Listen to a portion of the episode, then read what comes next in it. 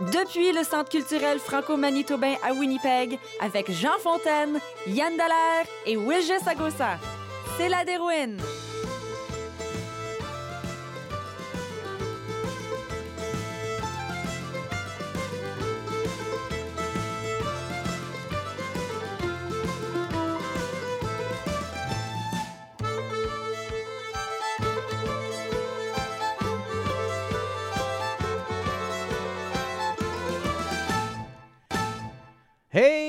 Mesdames, messieurs, bonjour et bienvenue à la Dérouine en direct depuis webwest.ca. C'est Jean Fontaine qui vous parle et je suis en compagnie de notre co-animateur pour aujourd'hui, M. Wilgis Agossa. Bonjour, Jean. Salut Wilgis, comment ça va? Ah, ça va super bien. Hey, ça fait longtemps qu'on n'a pas jasé à la radio ensemble. Ça, Ah, fait, ben oui, euh, ça quoi. fait du bien, ça. Ça fait vraiment longtemps. Ça Et fait du puis- bien de se retrouver. Oui, absolument. Et puis mon, euh, mon collègue de, de toujours, euh, Yann Dallaire, qui est là aussi. Jean Fontaine, c'est de bonne humeur de le grand et haut. Ah oui, Hey, ho! Et vous nous voyez aussi peut-être à la caméra. euh, c'est un- c'est une caméra fixe, alors euh, peut-être que vous allez me voir surtout le derrière de la tête euh, pendant cette émission, mais euh, quoi qu'il en soit, on a une super belle émission un pour beau vous. derrière de tête, mon cher. Oui, c'est vrai quand même. hein, tout blanc, tout blanc. Euh, écoute, on a des super invités. Euh, Il y a Marie-Rosette Micoulou qui va venir faire un tour, un petit tour aux alentours de midi 20 à peu près, pour nous parler, entre autres, d'une création assez particulière qu'elle a faite.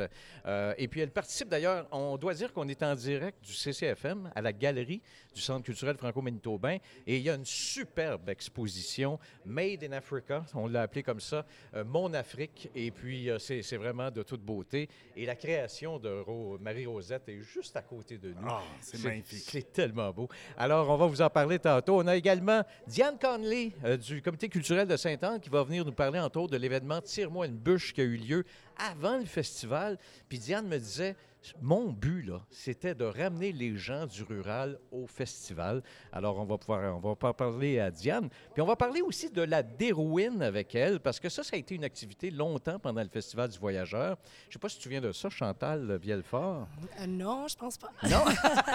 Chantal, ce sera notre première invitée. C'est Chantal Vielfort, qui est la directrice du marketing et des communications au Festival du Voyageur. Puis Wilgis, euh, on aura aussi avec nous euh, deux chroniqueurs. Deux chroniqueurs, Philippe Mayotte qui sera avec nous Oui. pour euh, nous parler également euh, un peu du Festival du Voyageur. Euh, quand on connaît Philippe, euh, un grand historien, il connaît pas mal de faits. Alors, ça va être intéressant de, de l'écouter tantôt. Et Huguette Vallée va venir faire un tour. Elle nous a préparé du bannock, mon cher. J'ai hâte de goûter ça. Du bannock, mais du bannock fait aussi avec une purée, il y a- il y a- qui est accompagné d'une purée de fruits avec des baies locales. Alors, euh, j'ai bien hâte euh, d'entendre ça. Notre première invitée, donc, c'est Chantal Vielfort. Chantal, est-ce que j'ai bien dit ça, directrice euh, des communications du marketing?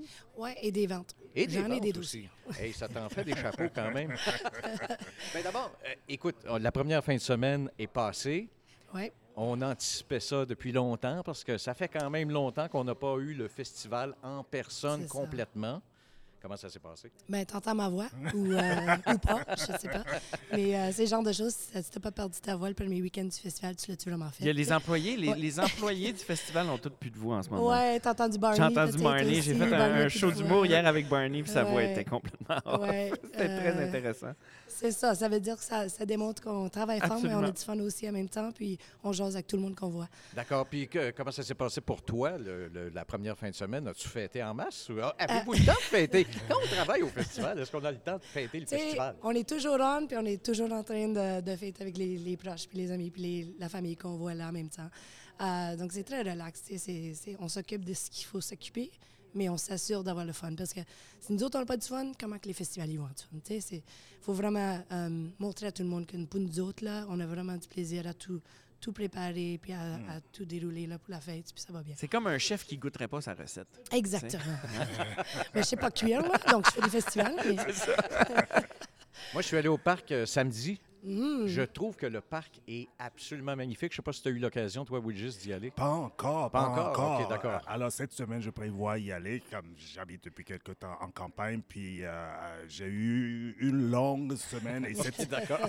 Je devais être dans le parc Coronation avec Justin Lacroix cette fin de semaine, puis j'ai- je l'ai testé euh, le samedi matin. J'ai dit, mon cher ami, comme, ah, ah, ça marche pas pour moi.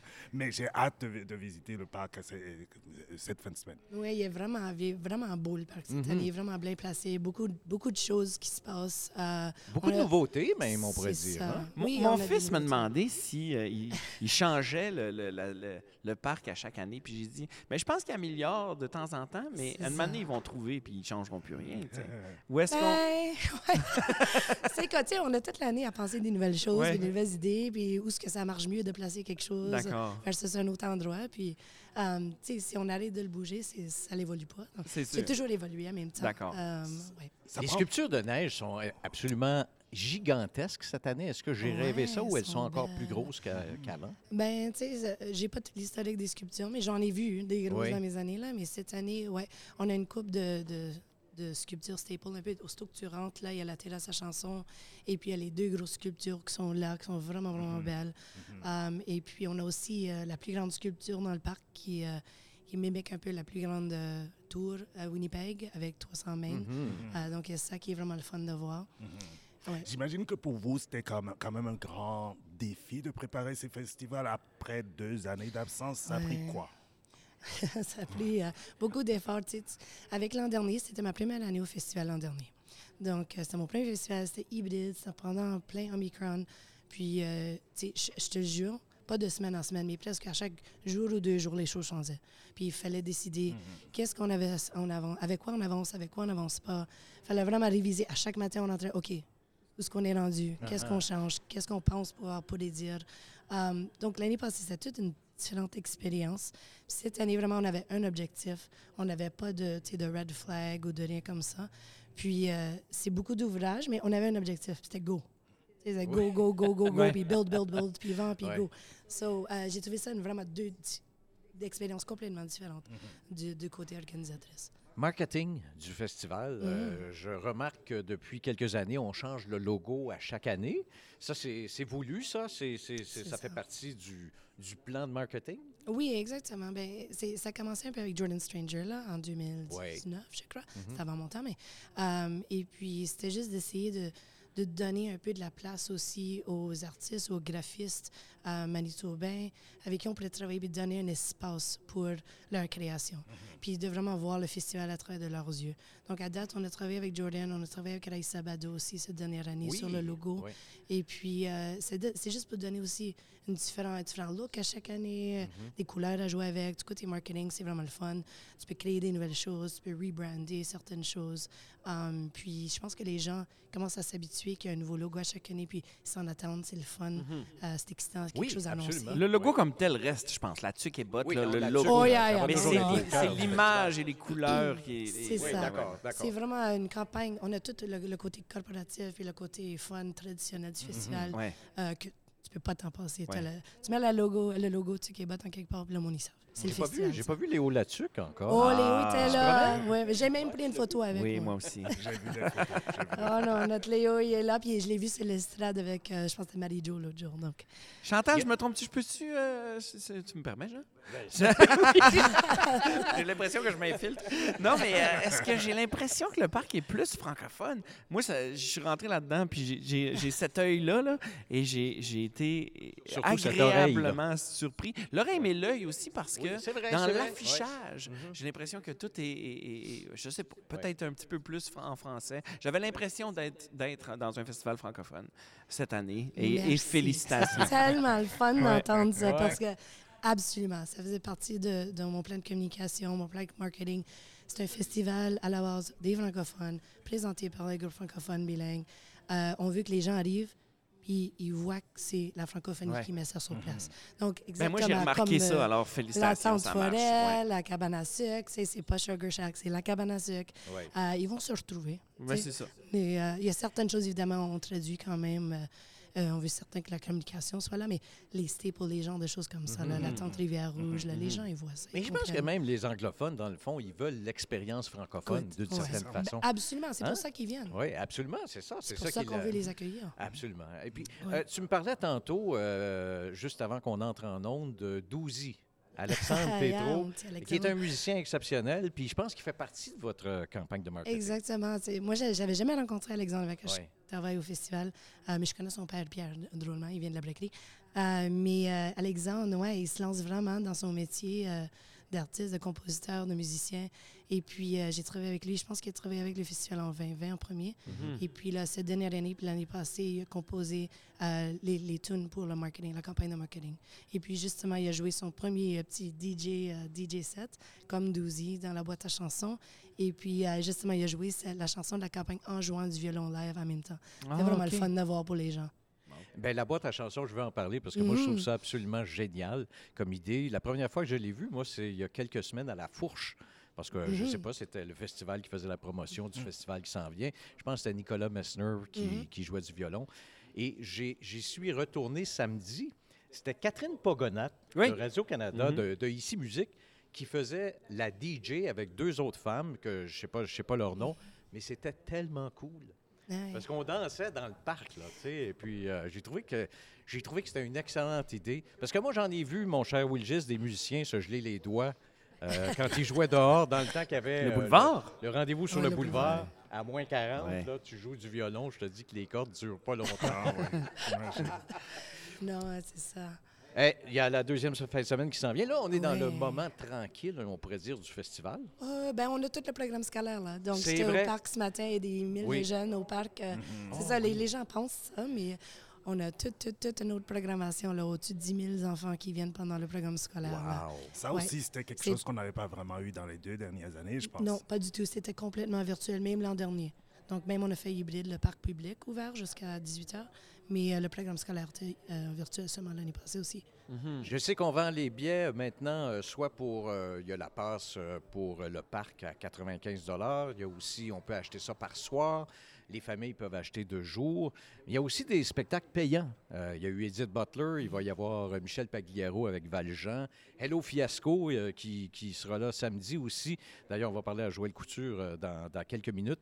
Euh, comment, ça, comment ça marche la vente? Parce que là, tout à coup, on demande quand même aux gens de débourser un bon montant là, pour aller au festival. Oui, mais c'est ça. Ben, on essayait de, trouver des différentes façons pour garder les coûts un peu plus. euh, ben, les mêmes que la dernière fois. Vraiment, on les a pas changés pour pendant la journée avec les familles.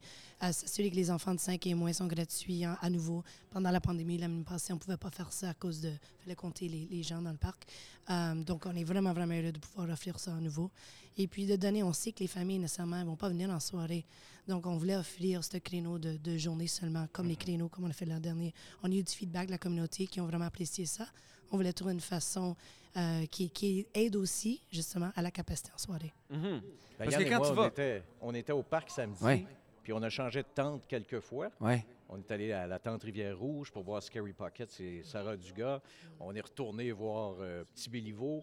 Puis on n'attendait pas. Il y avait, des fois, il y avait une ligne, fun, hein? mais, mais, mais la ligne, ça rentrait vite, là, tu sais. Parce que je me souviens, il y a eu, Ah ouais. il y a eu des lignes. Des Scary que- Pocket, c'est Sarah Dugas, la, la tente Rivière-Rouge, elle était pleine. C'est Oui, fun à là, voir ça.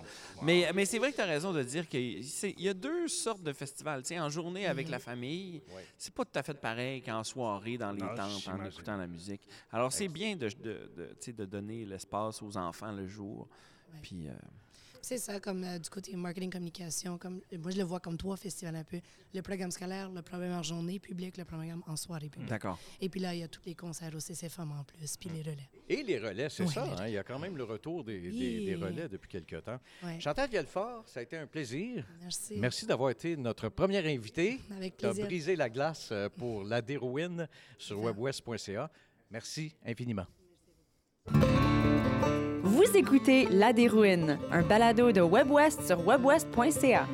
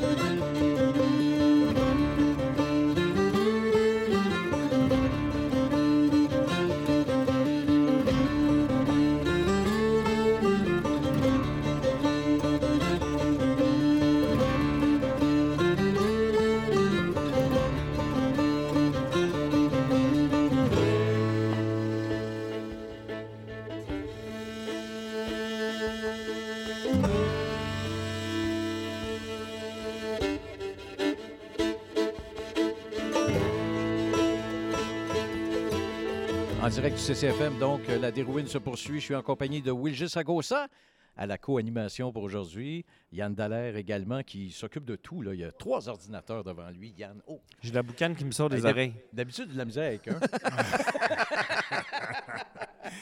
Euh, notre prochain invité. Oui. J'allais dire, j'ai chat GPT qui m'aide. Oh mon Dieu! Allons pas là.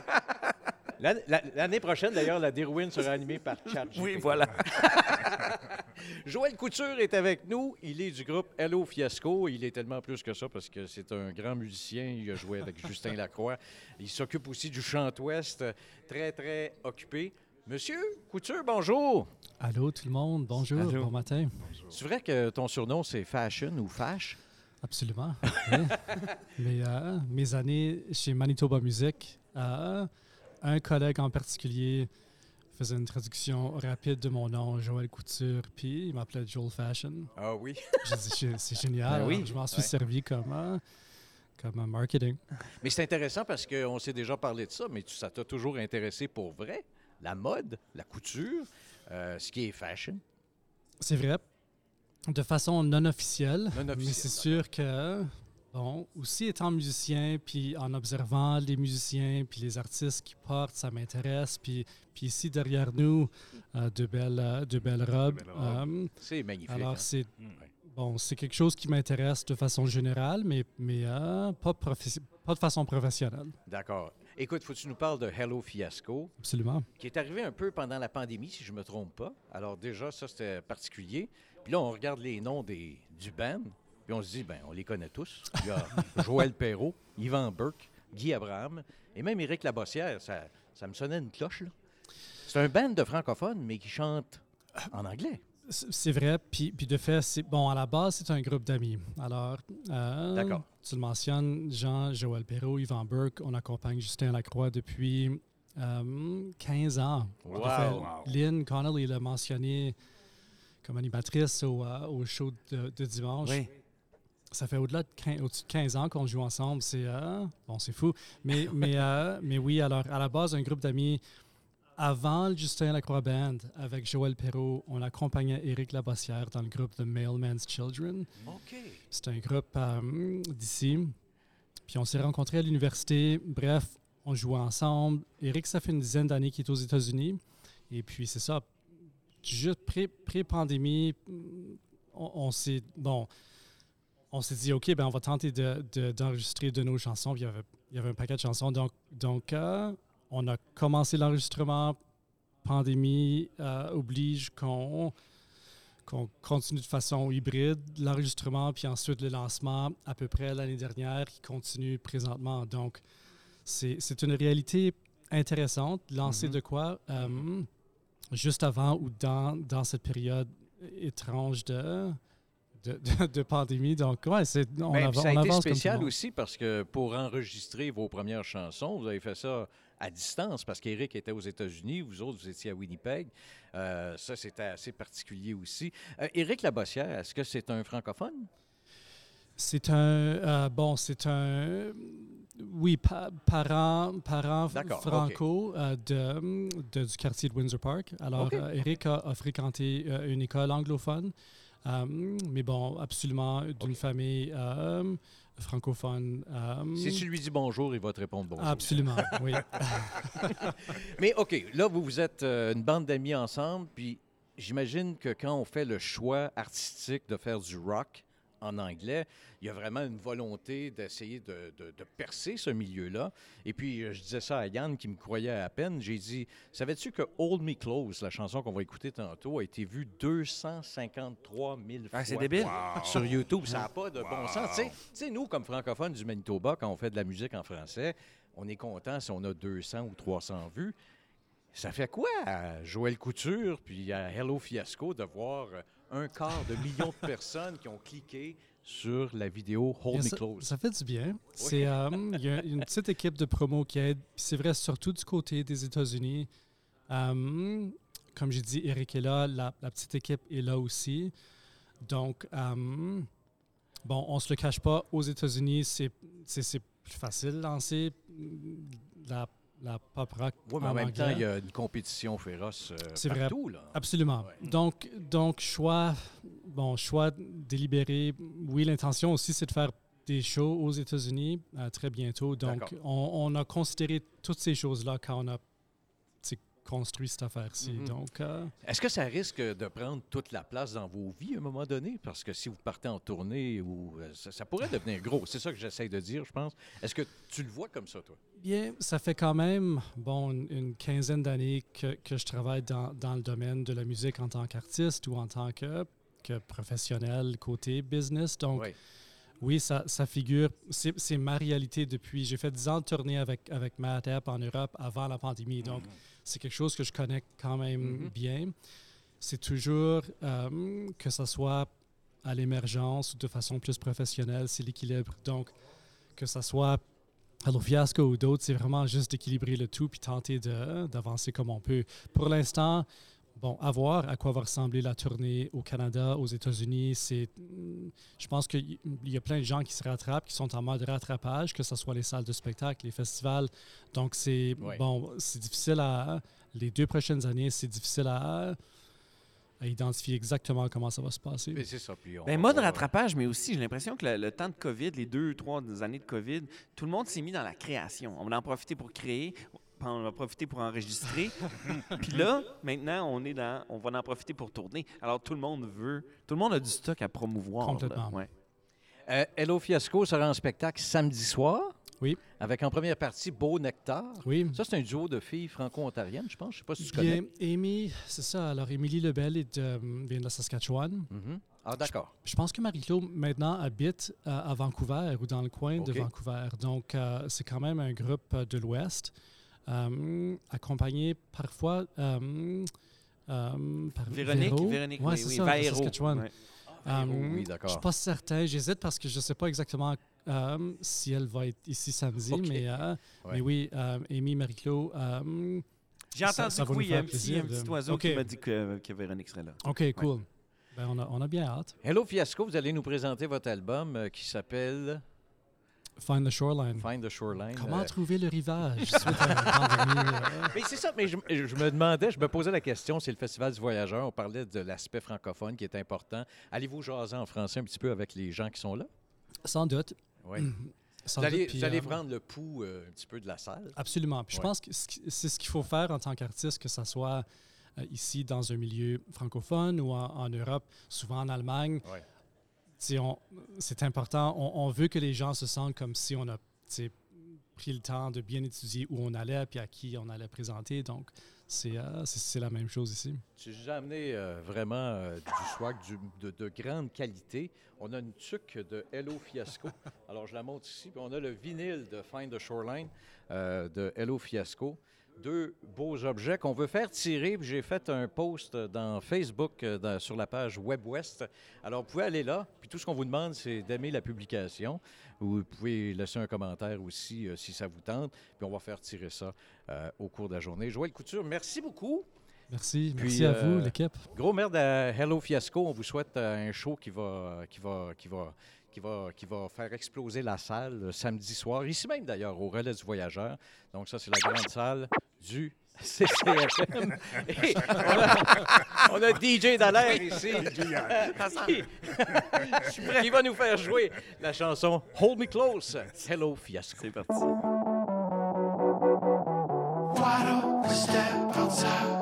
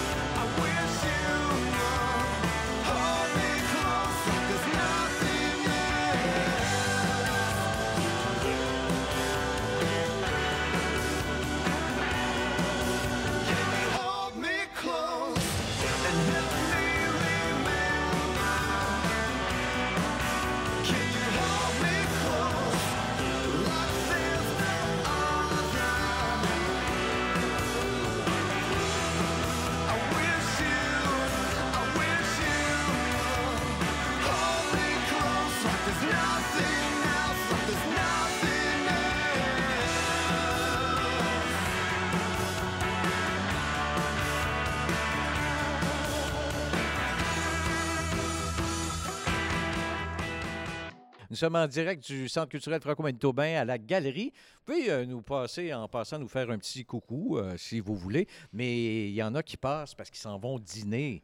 Mon cher Widget, c'est le dîner communautaire. Il faut dire qu'on est dans un très bel espace, Oh, wow. très accueillant, très chaleureux, avec de- un très beau décor. Oui, ben parle-nous-en un peu. Qu'est-ce que c'est exactement? C'est, euh, un- un- ce, sont, ce sont des créations qui viennent de gens qui, euh, qui sont originaires de l'Afrique? C'est ça, mais je pense qu'il y a deux artistes couturiers qui ont travaillé Oh, ici, qui sont à la base de cette exposition. Il y a notre chère Marie-Rosette Mikoulou, qu'on connaît assez bien, Mhm. et il y a une autre qui est originaire de, du Nigeria, qui s'appelle Ori. Alors, ce sont les deux qui se sont mis ensemble pour euh, montrer un peu l'autre visage euh, de, de l'Afrique à travers les pagnes. Puis ce sont de très talentueuses couturières. D'ailleurs, on va recevoir tout à l'heure Marie-Rosette Oui. Mikoulou qui nous parlera de cette création que je trouve vraiment fabuleux, fabuleux. oui, non, Et non, c'est puis, vraiment euh, j'ai- hâte qu'elle me parle de, du pourquoi, puis de son processus de création. Puis je trouve que c'est vraiment une autre façon de valoriser la, la ceinture fléchée. Quand on a décidé de vous présenter une émission live euh, en direct euh, pendant le Festival du Voyageur, Yann et moi, on s'est rencontrés, on dit il faut qu'on trouve un titre. Puis là, on était Web West au festival. puis finalement, Yann, il dit La Dérouine. Dit La Dérouine. Ben, OK, Ça je me souviens de ça? La Dérouine. On va en parler avec notre prochaine invitée tantôt, Diane Conley, parce qu'elle est très au courant de ce que c'était La Dérouine dans le cadre du Festival du Voyageur. Mais Yann, aujourd'hui, mesdames, messieurs, va nous expliquer parce que, euh, vous savez, Yann, euh, il lit des fois, il apprend des choses. Ça Il lui va arrive. nous expliquer qu'est-ce que ça veut dire, la dérouille. Qu'est-ce que c'est que la Derwin? Ben, premièrement, je veux une main d'applaudissement pour avoir trouvé ce titre magnifique. C'est Derwin. Écoute, écoute, juste le dire, genre, Derwin, c'est super le fun. Puis quand on a l'accent franco-manitobain que j'ai pas, c'est encore, c'est encore mieux. Derwin, Ah, merci, merci. J'apprécie. Et je vais pas parler de la Derwin du Festival du Voyageur, parce que je le sais qu'il y a eu cette compétition-là de, village euh, à travers des jeux, mais ça, on va peut-être se le faire expliquer. Diane va nous en Di- parler. Diane va nous en parler un petit peu mieux. Moi, je vais vous parler de d'où vient ce terme-là, puis qu'est-ce que c'était. Puis pour comprendre tout ça, d'où ça vient, il faut comprendre l'histoire un petit peu de la traite des fourrures. Alors, on sait, peut-être, en tout cas, je vous informe, il y avait deux compagnies majeures de traite de fourrure, la compagnie du Nord-Ouest et la compagnie de la baie du Tson. La compagnie de la baie du Tson, eux autres, s'étaient établis le, euh, surtout euh, au- au- sur les bords de la baie du Tson. D'accord. Alors, il y avait des postes euh, de, de traite là. Et ce qu'ils faisaient, c'est demandaient, ou en fait, ils s'installaient là, puis ils disaient aux Autochtones si vous voulez échanger avec nous, venez nous voir. Mhm. Mais je sais pas si tu as déjà essayé, Jean, de marcher ou de canoter ou d'aller genre, en traîneau à chien jusque euh, sur les bords de la baie du Thon. Non, j'ai même pas réussi à y aller, ni en voiture, ni en train, ni en avion. Ben, c'est long, c'est long, c'est long longtemps. C'est long, puis c'est loin, puis c'est long longtemps. Alors, la compagnie du Nord-Ouest, qu'est-ce que la compagnie du Nord-Ouest a fait? C'est qu'ils ont décidé de... Parce qu'il faut savoir que le territoire appartenait à la baie du Thon à travers la charte, une charte royale.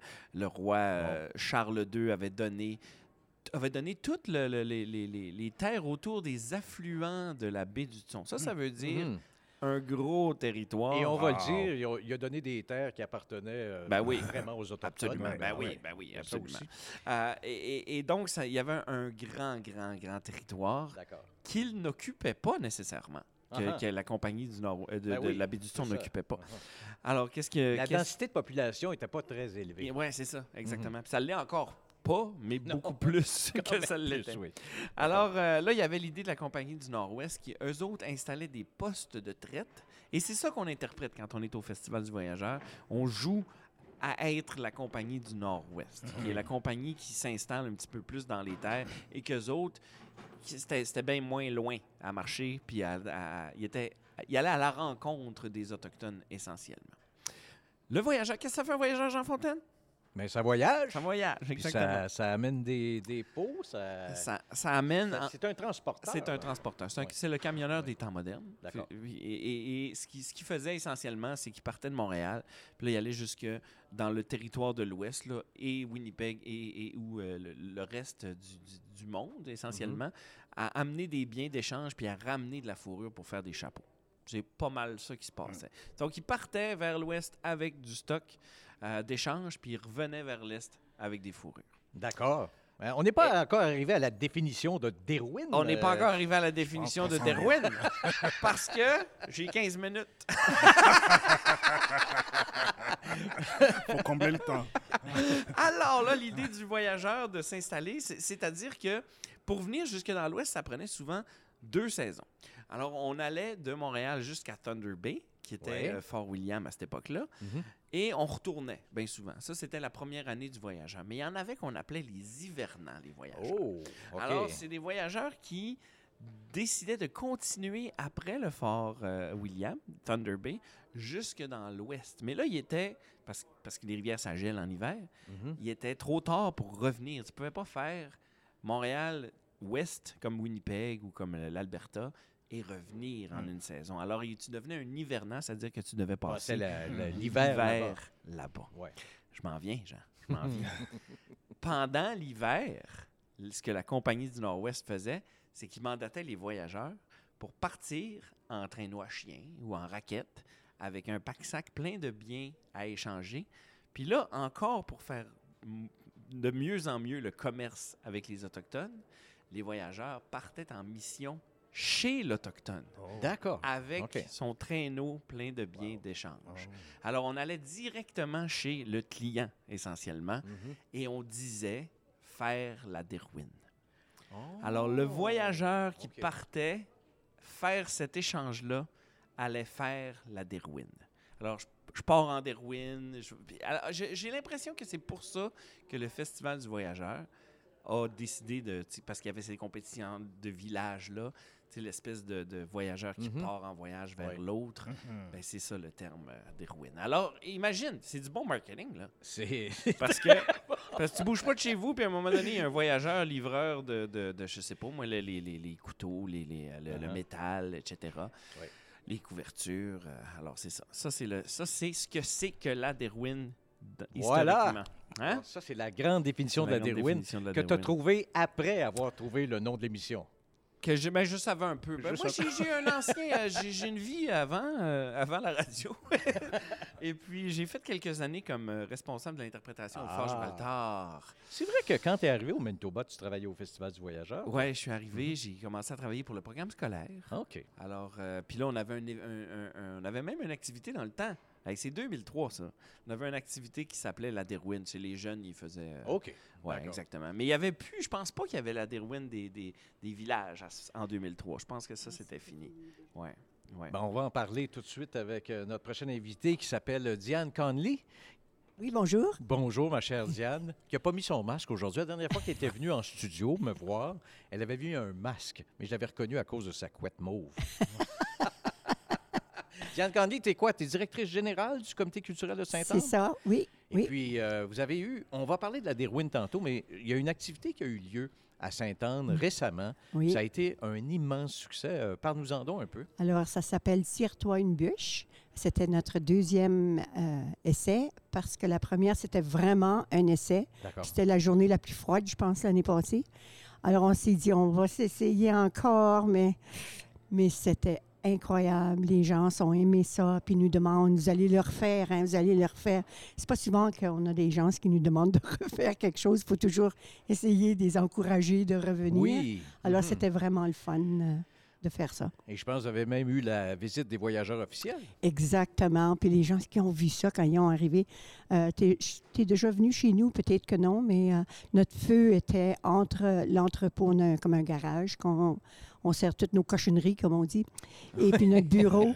puis entre ça, il y avait un feu de camp, et puis les gens c'était là après parler, puis il y avait de la galette ou de la bannock, comme on dit, puis euh, c'était après cuire ça sur le feu, puis tout d'un coup, la famille, elle arrive, et en plus de ça, Darrell, euh, le directeur général de- du festival, et Éric Plamondon, Wow. le président. Oui. Ah ben, on était dans les honneurs, puis tout le monde a arrêté de parler pour les voir venir parce que c'était comme c'était quasiment comme la royauté à Ouais. Et puis, tu m'avais dit aussi, on s'était parlé au téléphone, tu m'avais dit qu'un de tes objectifs, c'était de ramener les gens du rural au festival. Parce que tu sens que ça a été délaissé un peu par les gens. Ben, C'est mon, Euh, mon opinion, comme de C'est ton raison. opinion, d'accord. Oui, oui. Euh, parce que c'est rare que je manque le festival, excepté Oui. euh, comme tout le monde pendant la Pendant la pandémie. oui. oui. Et puis, on se rencontrait beaucoup des gens. Moi, je viens de Saint-Claude, originaire, et puis je rencontrais des cousins, et puis du monde, j'avais été à l'école avec. Tout ça. Puis là, je commençais à remarquer que de moins en moins, on rencontrait des, des personnes qu'on avait fait des connaissances dans le passé qu'on n'a jamais la chance de Mhm. rencontrer. Puis j'ai remarqué que le rural venait de moins en moins. Et puis, même le monde de Sainte-Anne, j'avais de la misère à voir du monde de Sainte-Anne au festival. Il y a quelque chose là, qui se passe. Alors, je ne sais pas si c'était à cause qu'on on commençait à faire nos propres petites choses dans notre petite communauté. On oubliait de- d'aller. Qu'est-ce qu'est-ce que c'était? C'était le festival du voyageur, vraiment. Et l'activité de Tire-moi une bûche, ça a été une belle fenêtre pour ça. C'est ça, puis dire, on Hey, s'est il y a le dit- festival qui s'en vient. les amis. Exactement. Puis on s'est dit, euh, le conseil qu'on a, on a commencé à discuter ça, on a dit, faut pas que ça soit pendant le festival. Il faut que ça Ouais. soit avant Mhm. le festival. Pourquoi Ben- c'était important pour toi comme que des gens du rural viennent aussi au festival, participent au festival? Ben, parce que pour moi, toujours le festival est pour tous. Tous les franco-manitobains, les anglo-manitobains, ceux de l'Ukraine, partout. C'est pour tout le monde. Alors qu'on vit à Sainte-Anne ou qu'on vit à Saint-Boniface ou à Saint-Vital, on devrait tous se sentir que c'est notre festival. Ouais. Pour ça. D'accord. J'aimerais qu'on parle de la dérouine, mais la dérouine telle que toi, tu la connais, Oui. pas telle que Yann nous Oui. l'a. Oui. Peut-être pas l'histoire de la dérouine, mais plus l'histoire de la dérouine au festival. Parce que moi, je m'en souviens, j'ai eu l'occasion de l'animer quelques fois. Ah oui. ah Puis une fois en co-animation avec Mariette Kirouac Ah aussi. oui, oui. Euh, alors, je sais un peu ce que c'est, mais raconte-nous ce que c'était la dérouine dans le temps. Certainement. Euh, nous, c'est le, le comité culturel dans ce temps-là. Ça s'appelait le Centre culturel coopératif de Sainte-Anne. D'accord. Euh, puis c'était Mme Claire Noël qui s'occupait de ça. Puis elle est venue me chercher, puis elle m'a... Comme, comme moi, je fais maintenant, là, elle m'a enfirouapé. J'ai pris les tours à Claire, puis je fais la même chose, moi. Puis elle me dit, « Oh, t'es bonne à, à, organiser le quoi. » Puis au festival, il y a ce qu'il appelle la Derwin. Ah oui, c'est quoi? Et puis elle m'explique. C'est des villages, c'est euh, c'est compétitif, mais c'est quand même tellement le fun. Puis c'est vrai. C'était vraiment le fun. Alors, elle m'explique, il y a des catégories. Si on remplit les catégories, euh, il y a des âges, il fallait avoir une bannière, il fallait avoir une façon de s'identifier, ainsi de suite. On faisait des points, hein. alors c'était par Ouais. un système de pointage. Alors, euh, faire une bannière, bon, on va la faire tout de suite parce que hey, c'était des points bonus, ça, on les avait. Puis il fallait remplir aussi le nombre de personnes dans, les- dans chaque catégorie. Bébé à deux ans, et puis de- c'est ainsi de suite. Ça continuait. Alors, c'était tout un défi quand tu rentres dans ton petit village, là, puis tu commences à, à regarder, tu peux te prendre le bottin de téléphone, puis OK, cette famille-là, ils ont-tu un bébé? Oui, ils ont un bébé. Peut-être ils viendraient, puis on les appelle, puis on les fait venir. Parce qu'on peut gagner, Saint-Anne peut gagner. Malheureusement, on n'a jamais gagné Non! tous les Ah! années. C'était toujours Lorette, hein? Ah. Oui, Oh! toujours Lorette. Dit-elle avec amertume.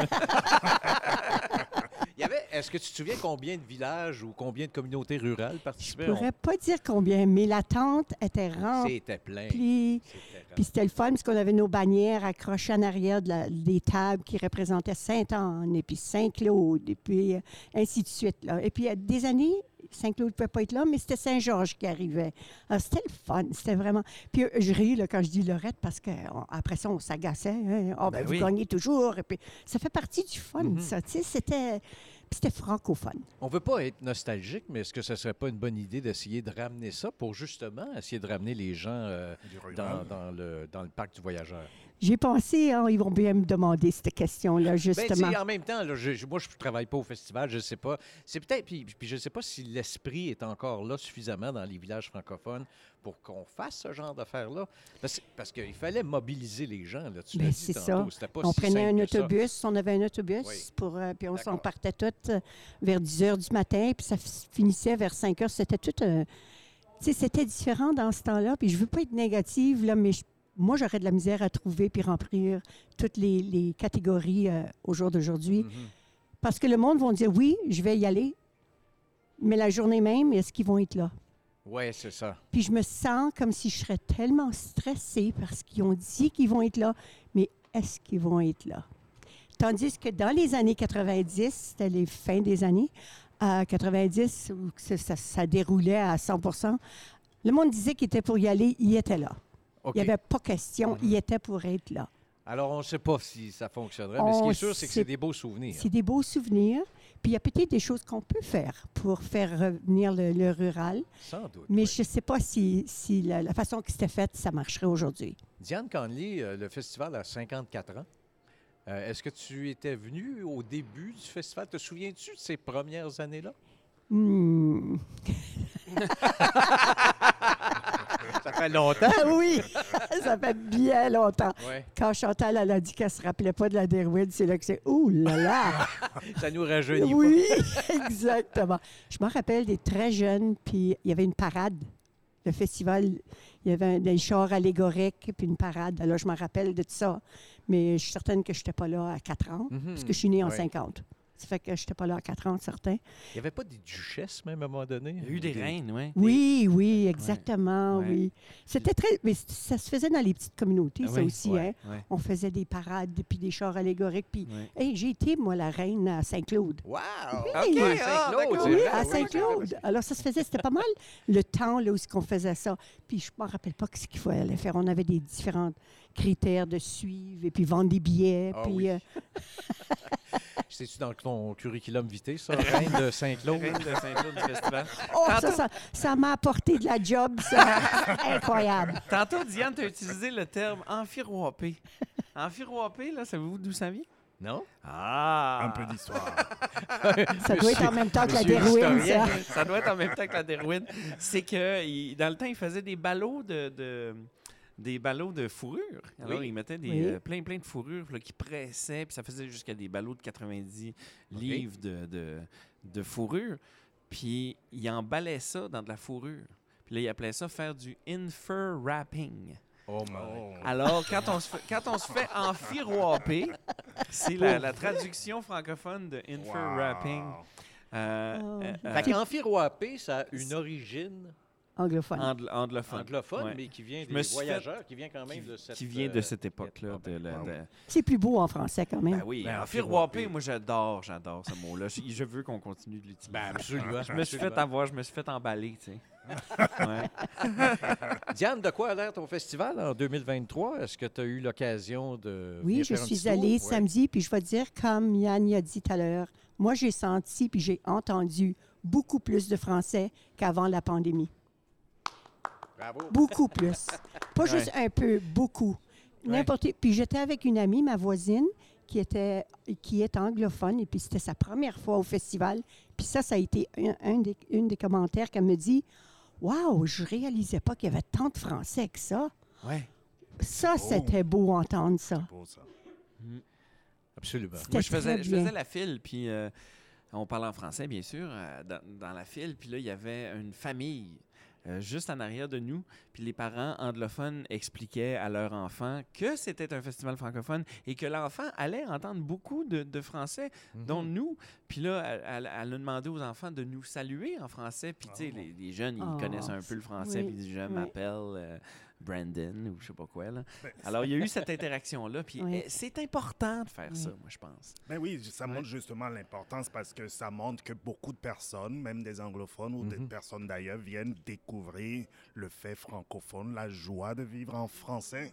Oui. Puis si tout est en anglais ou presque, c'est moins intéressant pour eux également. Ça donne une autre expérience. Je pense que le festival s'est ajusté parce qu'il y a eu peut-être des années où on a senti que le, fr- le- le- le- le- le côté francophone était peut-être un peu moins important.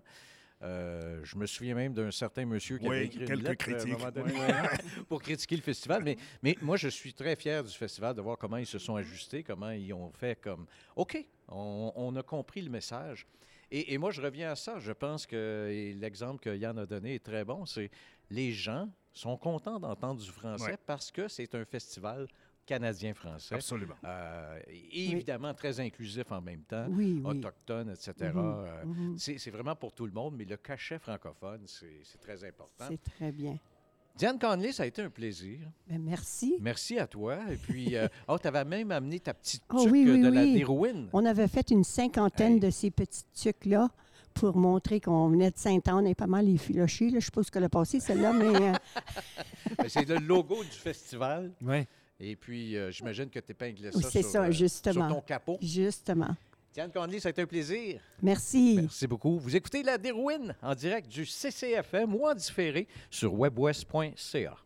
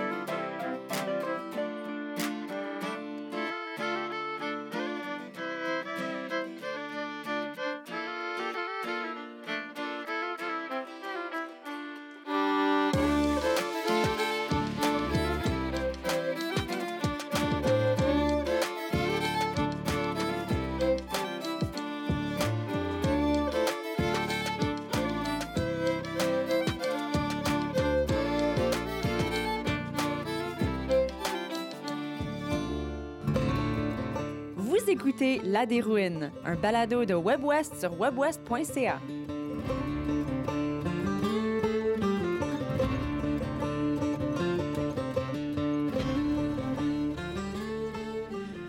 En direct du CCFM à la galerie, euh, dans cette magnifique exposition, euh, vous écoutez euh, La Dérouine sur webwest.ca. Merci d'être là. Si vous nous écoutez live, vous pouvez aller sur notre page, aller nous voir même. Je ne sais pas si c'est un grand bénéfice, mais ah, enfin, vous pouvez nous voir. Je rappelle aussi qu'on a, euh, a une tuque de Hello Fiasco, puis le vinyle de Hello Fiasco à faire tirer. Il faut aller sur notre page WebWest sur Facebook et tout simplement aimer la publication euh, ou commenter, c'est comme euh, vous voulez. Je suis en compagnie de Wilgis Agosa, notre premier co-animateur de la semaine. Ben, merci beaucoup, Jean, de m'avoir invité. C'est vraiment un plaisir pour moi de passer ce temps avec vous. Ça faisait. C'était peut-être un petit moment de nostalgie. Parce oui, que absolument, parce qu'on a fait beaucoup de chroniques ensemble à Dans la le radio bon vieux communautaire, temps. dans le bon vieux temps. Et oui, c'est puis c'est très, très plaisant de te retrouver. Et, et justement, cette chronique-là, elle portait beaucoup sur la diversité, Oui. sur euh, les nouveaux arrivants. Euh, et euh, c'est un sujet, je pense, qui est intéressant du point de vue aussi du Festival du Voyageur. C'est très intéressant du point de vue du Festival du Voyageur. Et moi, ça me replonge dans mes premiers moments ici. J'étais arrivé au Canada au mois, euh, au mois de septembre. Alors, le- mon premier festival, ça a été euh, ben, ma première fête communautaire, je vais dire. Ça, ça a été le Festival du Voyageur au mois de février. À la base, j'étais parti pour travailler. Il y avait en ce moment Action Média qui travaillait. Puis je devais partir avec des jeunes pour faire des entrevues, visiter le festival. J'étais avec ma grande amie euh, Sandra Poirier. Mais ça a été un coup de cœur, vraiment un coup de cœur, un moment de découverte incroyable de la communauté, de la joie de vivre de la communauté, de rencontrer les personnes. Tout à l'heure, on parlait du fait comme les gens qui viennent pour entendre le français. Puis entre septembre et, et- et février, même si je travaillais dans la communauté francophone, même si j'étais euh, en plein dans la communauté francophone, je pense que c'était vraiment au festival en ce moment, en 2010, que je découvrais comme euh, plein de monde qui, qui était au festival et puis les gens étaient heureux.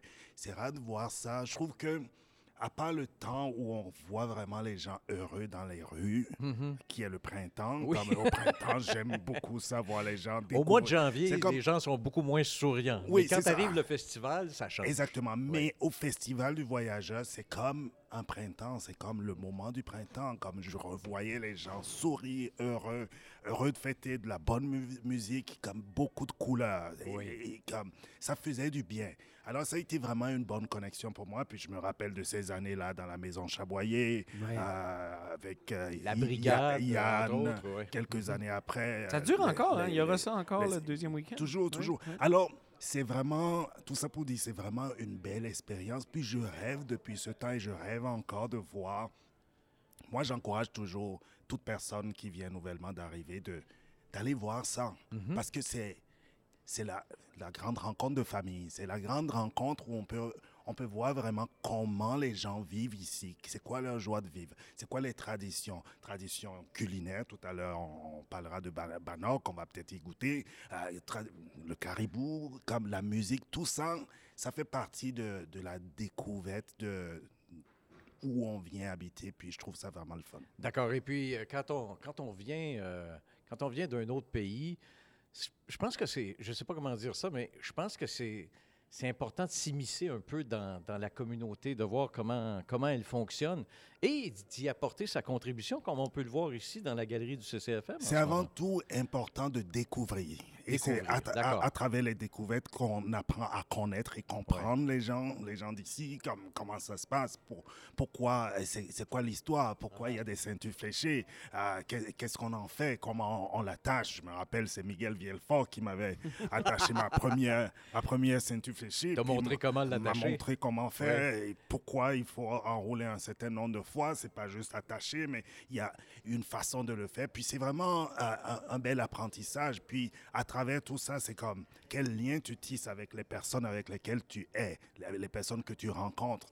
Le, le premier verre de caribou, on s'en souvient. Puis comme euh, alors tout ça, je- comme moi, j'encourage vraiment les gens à pouvoir participer. à Est-ce que tu trouves que les gens participent suffisamment, les nouveaux arrivants? Alors, en préparation de ces cette chronique, j'ai parlé à certaines personnes. Il y a certaines personnes qui directement vont y aller, puis Ouais. veulent découvrir. Et je pense que ça prend une ouverture, parce que quand tu viens d'un- pays, d'une région où tu es toujours à 30 degrés et plus, Oui. les gens sont frileux de pouvoir sortir en février très Ouais. froid. Et ça, il faut le dire. Alors, plusieurs personnes à qui j'ai parlé, c'est Ah, ben pourquoi euh, il fait trop froid, je veux pas, ainsi de suite. Mais quand on regarde le tout et quand on regarde l'expérience qu'on peut avoir là-bas, ce que ça peut apporter, vraiment, c'est supportable. Puis, il faut dire que les tentes sont très bien chauffées. Oui, absolument. Euh, alors, d'une tente à l'autre, surtout avec l'expérience dont tu as parlé tout à l'heure, Jean, on n'attend plus trop à l'extérieur pour passer d'une tente à l'autre. C'est vraiment formidable. Et même s'il fait froid, ça vaut la peine de. C'est- un peu comme la, la tourtière, hein, euh, ou disons la poutine. Quand je vois la poutine pour la première fois, j'ai peut-être pas envie d'y goûter. J'ai peut-être pas envie d'y goûter, mais il faut toujours essayer pour Uh-huh. voir si l'année prochaine on ira. Et puis je suis pas mal sûr que quand les gens essayent, ils pourront y retourner. Puis toi, tu as une grande famille, quatre enfants, je crois? Ouais. Tu es rendu à quatre. Est-ce que, est que vous faites, euh, je sais que vous n'êtes pas allé le premier week-end, mais est-ce qu'habituellement, vous allez faire un tour au festival en famille? Je pense que c'est de- depuis euh, la pandémie, on Ouais, a yes. moins été. Évidemment, On n'a pas ouais. été durant les années de, de la pandémie. Euh, ben, j'ai quatre enfants plus deux actuellement à la maison. Donc, c'est une grande famille. J'ai mon neveu et ma nièce qui, qui sont, qui sont avec, avec moi. Donc, on planifie certainement y aller. Puis, c'est la fin de semaine prochaine qu'on sera au. Festival du Voyageur, c'est certain. Une belle invitée qui est assise devant nous et puis euh, qui a fait des créations absolument formidables. Alors, je te laisse nous la présenter. Avec ce, ce- ce lien que je voulais faire euh, pour le festival, puis les, les personnes nouvellement arrivées, comment vivre cette joie de vivre. Je me rappelle, de, ben, on, on est dans un bel espace, euh, de, de belles créations qui sont autour de nous. J'étais ici au lancement au début du mois de janvier, puis j'ai vu les belles créations de Marie-Rosette et de son amie. Et j'ai été formidablement surpris, impressionné quand j'ai vu sa dernière création, faite de 30 ceintures fléchées recyclées, s'il vous plaît. Alors, Marie-Rosette, bonjour. Allô, bonjour. Jean, une chose d'abord que, euh, qui est intéressant à dire par rapport à Marie-Rosette. Marie-Rosette a commencé à faire la couture durant la pandémie. Ah oui? Il y a beaucoup de choses qui sont sorties de la pandémie. Ah, c'est nouveau Alors, pour toi. en, deux ans, incroyable. en deux ans et Wow. demi, voici une jeune dame, une belle dame, qui crée des choses formidables Mhm, en deux années et demie. Comment tout ça est venu pour toi? Bah, je suis très active comme personne. Pour commencer, il faut toujours que je sois en train de faire quelque chose.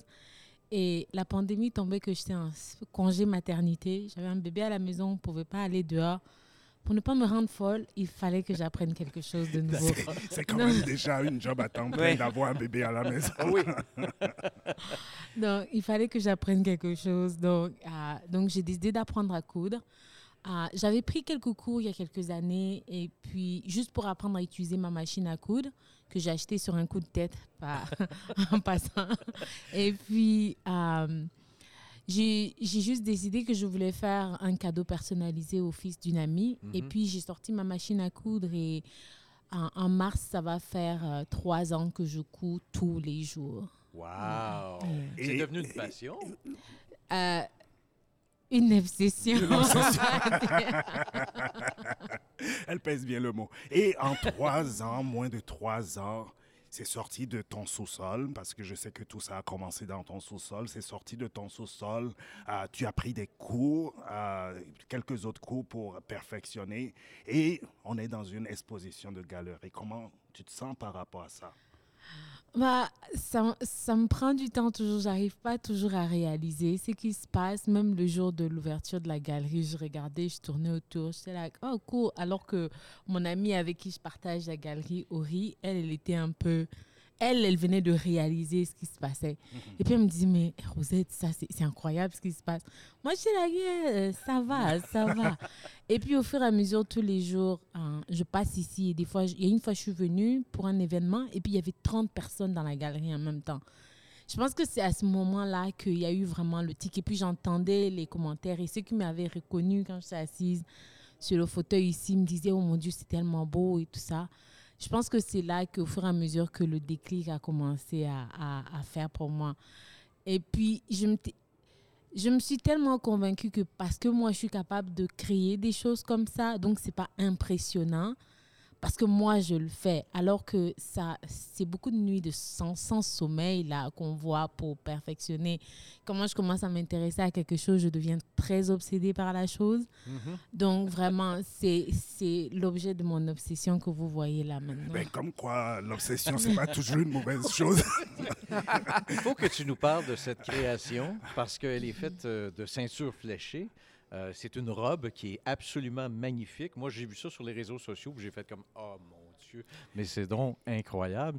Euh, comment t'es venu l'idée de faire ça? Ok, croyez-le ou non, mon tout premier job ever dans ma vie, Oui. c'était au Festival du Voyageur. D'accord. Ah. Et puis, je venais d'arriver, je parlais pas très bien anglais encore. Et puis, je me souviens, j'avais vu l'affiche du Festival du Voyageur et puis je voulais travailler. Donc, euh, j'avais contacté le festival et puis j'ai fait mon entrevue avec Joël Brémo, je pense. En ce moment-là, le c'est- programme scolaire? Oui, Oui. le Ah, programme scolaire, oui, exactement. Mhm. Tu vois, je ne l'oublie pas. hein. C'est mon premier job. Et puis, euh, il y avait une activité, je pense qu'ils l'ont éliminée au fait parce que j'ai travaillé au festival trois ans de suite. Mes trois années universitaires, j'ai travaillé au festival. Et puis ensuite, il y avait un jeune homme qui était là. Il n'arrivait pas à faire l'activité de couture parce qu'il fallait coudre les, des sacs en, en- en feutre et tout ça. OK, oui, oui. Mhm. Il n'arrivait pas à faire ça. Donc, on m'a changé avec lui cette activité-là. Mhm. Donc, cette année-là, je me suis occupée de cette activité. Une des activités Ah, qu'il y t'as avait dans la la couture tente. euh, en même temps. Bah, depuis que j'étais petite, je cousais à la main. OK. Oh, C'était ok. Coudre à la main, c'est c'est la base. Ouais. c'est Ah, ouais. littéralement la base. Ça de tout. dépend, de, ça dépend de qui on, à qui on parle. Oui, effectivement. Moi, je me suis arrêté là. Donc, C'est j'ai appris à coudre à la main et puis ça, ça m'a servi euh, cette année-là. Donc, j'étais dans le euh, à la tente. euh, comment s'appelle la tente encore? C'est l'une des plus grandes tentes. Où on, en tout cas, on La faisait tente la. Rivière-Rouge? Non, c'est- Non. Oui. Peut-être que les Non, noms ont non. changé Ouais, dernièrement. Oh oui, puis ça se peut. En tout cas, nous, on a travaillé là-bas deux années de suite. Et puis, euh, donc, on cousait des, ceint- des, des, des sacs. Et puis, une autre activité qu'on a appris sur le tas, c'était les ceintures fléchées. C'était vraiment très intéressant. Wow. Et quand j'ai commencé, à, la deuxième année, j'étais chef de cette tente-là. Et puis, c'était la troisième année également. C'est des choses que j'ai vraiment appréciées. Et puis, quand j'ai commencé à coudre, je voulais faire quelque chose de symbolique, par exemple, pour, pour dire merci. Like, pour Oui. vraiment, j'étais vraiment très reconnaissante pour cette opportunité que j'avais eue. Et l'année l'année passée, je voulais faire une robe, mais c'était c'était dans le tissu qu'on appelle euh, oh, le carolé, là, le tissu à carreaux. Oui, oui, oui, oui, Très populaire. Les gens Mhm. portent ça pendant le festival et aussi Mhm. pendant le. Comment ça s'appelle Pendant la période de, chasse, Noël. Le Exactement. plaid, comme on dit. Le, Le, plaid, plaid. ouais. exactement, celui-là. Mais après, je n'étais pas vraiment satisfaite de ça. Et puis, c'était trop tard quand j'ai eu l'idée. Donc, je me suis assise dessus. Et puis, finalement, euh, vers le mois de septembre, je pense, ou, ou août, j'ai contacté le Festival du Voyageur. J'étais là, écoutez, je cherche, je suis designer et puis j'aimerais bien faire quelque chose avec la ceinture fléchée. Je ne savais pas quoi exactement, mais je sais que ça allait être une robe et puis un corset parce que j'adore faire les corsets. Et euh, ils m'ont répondu plusieurs semaines après. Ils me disaient Oh, ça tombe bien, on a trouvé euh, des ceintures fléchées remontant des années 60 ou 80 Oui, OK. euh, dans leur sous-sol pendant qu'ils faisaient leur c'est nettoyage d'été. Oui. Exactement. Donc, et puis, ils m'ont demandé combien tu en avais besoin. J'étais là, like, euh, 40, 50, on ne sait jamais. Euh, en tout cas, je, je tentais ma chance là. Ouais. Littéralement, moi, je dis toujours la pire chose qu'on peut te dire, c'est non. Et non ne peut Mhm. pas te faut tuer. toujours essayer. Ouais. Voilà, donc je vais toujours dans cette philosophie-là. S'ils me disaient non, il n'y a pas de problème, j'allais trouver une autre solution. De toute façon, j'avais une ceinture fléchée chez moi. S'il fallait utiliser la seule là, j'allais l'utiliser. Donc ils m'ont dit oui. Oh, vous Ils ont dit oui pour passer. 50 ceintures? Oui. Oh, wow. OK. Mais il y a combien de ceintures dans cette création-là? Dans finalement? cette robe, il y a 30 ceintures 30 fléchées, exactement. Puis là, on ne peut pas vous la montrer à moins qu'on tourne la caméra. Je ne sais pas si ça peut se Ben, faire. moi, j'encouragerais Non, les gens. Non, on, va, on va le faire. On a, on a Richard Auger qui est avec nous pour nous aider avec Oui, la technique. oui. Il va vous montrer cette C'est robe. magnifique. Je ne sais pas si l'éclairage sera... Ah oui. Ah Mais- Bah, on peut aussi venir au CTFM la voir. Hein. Mais une Ben chose, oui, mais c'est ça l'idée aussi. Oui. Tout ça, ça nous montre aussi quand même, Jean Puyane, ça nous montre Merci. comment une première expérience avec ce festival peut re- comme donner une certaine joie, comme elle, Absolument. elle, elle veut redonner au festival, elle veut redonner à la communauté, elle crée quelque chose à cause de ce premier contact qu'elle a eu, qui l'a marqué depuis ses premières années, depuis qu'elle est ici. Tu sais, on Ben- vient d'avoir une conversation d'une dizaine de minutes sur l'œuvre de la ceinture fléchée, mais chacune des robes qu'il y a ici, puis il y en a Mhm. Sont peut-être une quinzaine. Oui. sont incroyablement belles, puis je suis certain qu'il y a une histoire magnifique sur chacune des œuvres. Et effectivement, moi, je pense que ça vaut Oui. plus la peine que certaines autres expositions de passer par le CCFM. Mais Marie-Rosette, il faut quand même que je te demande, parce que ces robes-là, euh, en ce moment, elles sont sur, euh, sur des mannequins. euh, mais- Est-ce qu'elles vont être portées? Est-ce qu'elles sont à vendre? Comme... Parce qu'à un moment donné, ce serait beau de voir ça sur quelqu'un. Oui, euh, sur ma page Facebook, vous pouvez la voir sur quelqu'un. C'est fait aux mesures d'une de mes amies. Et puis, euh, deux autres robes, la verte et puis celle là-bas, la noire, et puis avec plein de motifs, là. Euh, Celle-là est faite à mes mesures, ah, avant mon bébé. Et puis, euh, la robe, euh, les autres robes, c'est des, disons, des modèles. Si quelqu'un veut cette robe-là, je peux refaire pareil, mais celles-là ne sont pas à vendre. Et la robe en certure fléchée, vraiment avant de, de m'aventurer dans ce projet-là, j'ai posé, j'ai parlé à beaucoup de monde parce que je ne voulais absolument pas tomber dans l'appropriation culturelle. Je ne suis C'est pas intéressant que tu dis métisse. ça parce que ça m'est venu à la tête quand même. Je me suis dit, OK, est-ce que... Mais ça a été validé par le Festival du Voyageur? Oui, ça a été validé par le Festival du Voyageur et j'ai parlé avec la personne en charge des- de la perspective autochtone là-bas. Et puis j'ai parlé à plusieurs de mes amis métis. On était like, OK, si tu veux faire quelque chose, ça va, mais tu peux pas le vendre. Absolument, c'est pas. Ah, d'accord. Je pas ne le vends pas. façon, la robe oui. n'est pas à vendre. C'est quelque chose de beau. Ça peut Ah être ah. exposé à tel, tel autre endroit. Je- En tout cas, je ne sais pas encore ce que je vais définitivement faire d'elle. Elle est là, on en profite euh, de la regarder pendant le Festival du Voyageur. Et puis, j'ai encore des, des, des ceintures fléchées qui me restent de ce projet ici. Donc, j'ai demandé à ma, à, à ma société, par exemple, à ma communauté sur Instagram, qu'est-ce qu'ils aimeraient me voir faire avec. Il y a tous les jours des gens qui me contactent d'un peu partout au Canada me demandant si je vends cette robe ou wow. si je fais des projets en ceinture. Je suis là. Non, je ne vends pas la robe et toutes les ceintures fléchées que j'ai avec moi, c'est pas à vendre. Mhm. Mais si quelqu'un a un attachement, par exemple, moi, je sais que des fois, j'utilise des différents tissus. Par exemple, euh, il y, a y une chemise qui appartenait à mon père, qui appart... Ok, ça appartient, ça lui appartient plus. Que j'ai- Mais j'ai transformé ça en quelque chose d'autre parce que c'est quelque chose d'assez émotionnel. Pour moi, c'est- c'est... c'est- Mon père, ça fait longtemps que je ne l'ai pas vu. Donc, c'est des choses comme ça. Si vous avez une ceinture fléchée, vous cherchez quelqu'un pour transformer ça en autre chose, on peut travailler dessus. Mais moi, je, ça, ce serait comme si vous m'engagez pour faire un projet pour vous. Mhm. Mais moi-même, prendre la liberté de prendre la ceinture fléchée, faire quelque chose et faire de l'argent dessus, ça, c'est définitivement de l'appropriation culturelle et je ne veux pas aller dans ça. D'accord. Ben, c'est magnifique, puis c'est une façon de redonner vie également à, aux ceintures fléchées et puis à d'autres d'autres tissus. Tu parlais de, de, de l'habit de ton père, de redonner vie Oui, c'est à ça. des choses qui nous, qui nous tiennent, Tiennent à qui tiennent à cœur. Puis ce, produit, c'est vraiment magnifique. Merci beaucoup, Mar- Marie-Rosette. Quels sont tes projets futurs? Oh là là, avoir un bébé. Oh, wow! non, mais pour le moment, mon, mon projet le plus proche, c'est vraiment euh, juste arriver à... Je veux faire des robes de mariage. Par exemple, quand je regardais cette robe, après l'avoir finie, je, je l'ai accrochée dans, ma, dans mon studio de couture. J'ai regardé, j'étais là, si quelqu'un pensait avoir un mariage dans le thème du Festival du Voyageur, cette robe serait parfaite. Mhm. C'est littéralement une robe de mariage. Et puis, tous les morceaux de la ceinture fléchée, des ceintures fléchées que j'ai utilisées sont entrés dans cette robe. Donc, même les, euh, les petites euh, franges à la fin ont été utilisées. Donc, rien n'a été jeté. Et puis, les, les autres Wow. morceaux, on va aller être fourrés pour faire un thé d'oreiller. Et puis, donc, pour moi, ce serait... Je veux aller dans, dans les robes de mariage, les robes de soirée, haute qualité, haute là. Ce Je- sont ces je- choses-là qui Je m'intéressent. l'entends, puis j'ai envie d'être obsédé par un projet. Oui, son obsession est formidablement Formidable. motivante. Ça a été un plaisir que tu sois là, Marie-Rosette. Merci Merci, beaucoup. beaucoup. Félicitations pour cette exposition, pour la robe, pour tout. Puis euh, bonne chance dans le futur. Merci beaucoup de m'avoir invité. C'était vraiment un plaisir. Merci beaucoup. Marie-Rosette Mikoulou, qui était au micro de Wijisagosa, Yann Dallaire et Jean Fontaine. Vous écoutez la, Dor- la Derwin en direct du CCFM.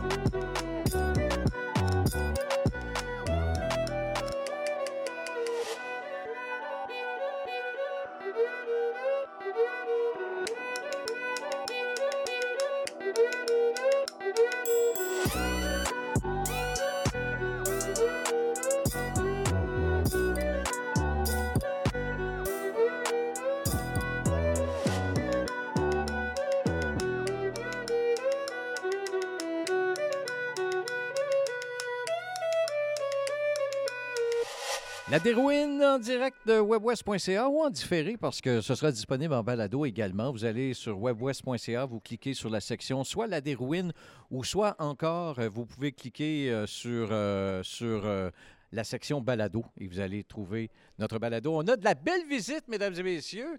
Alors, on va vous demander, on a juste un micro, qu'il va falloir que vous partagiez ça.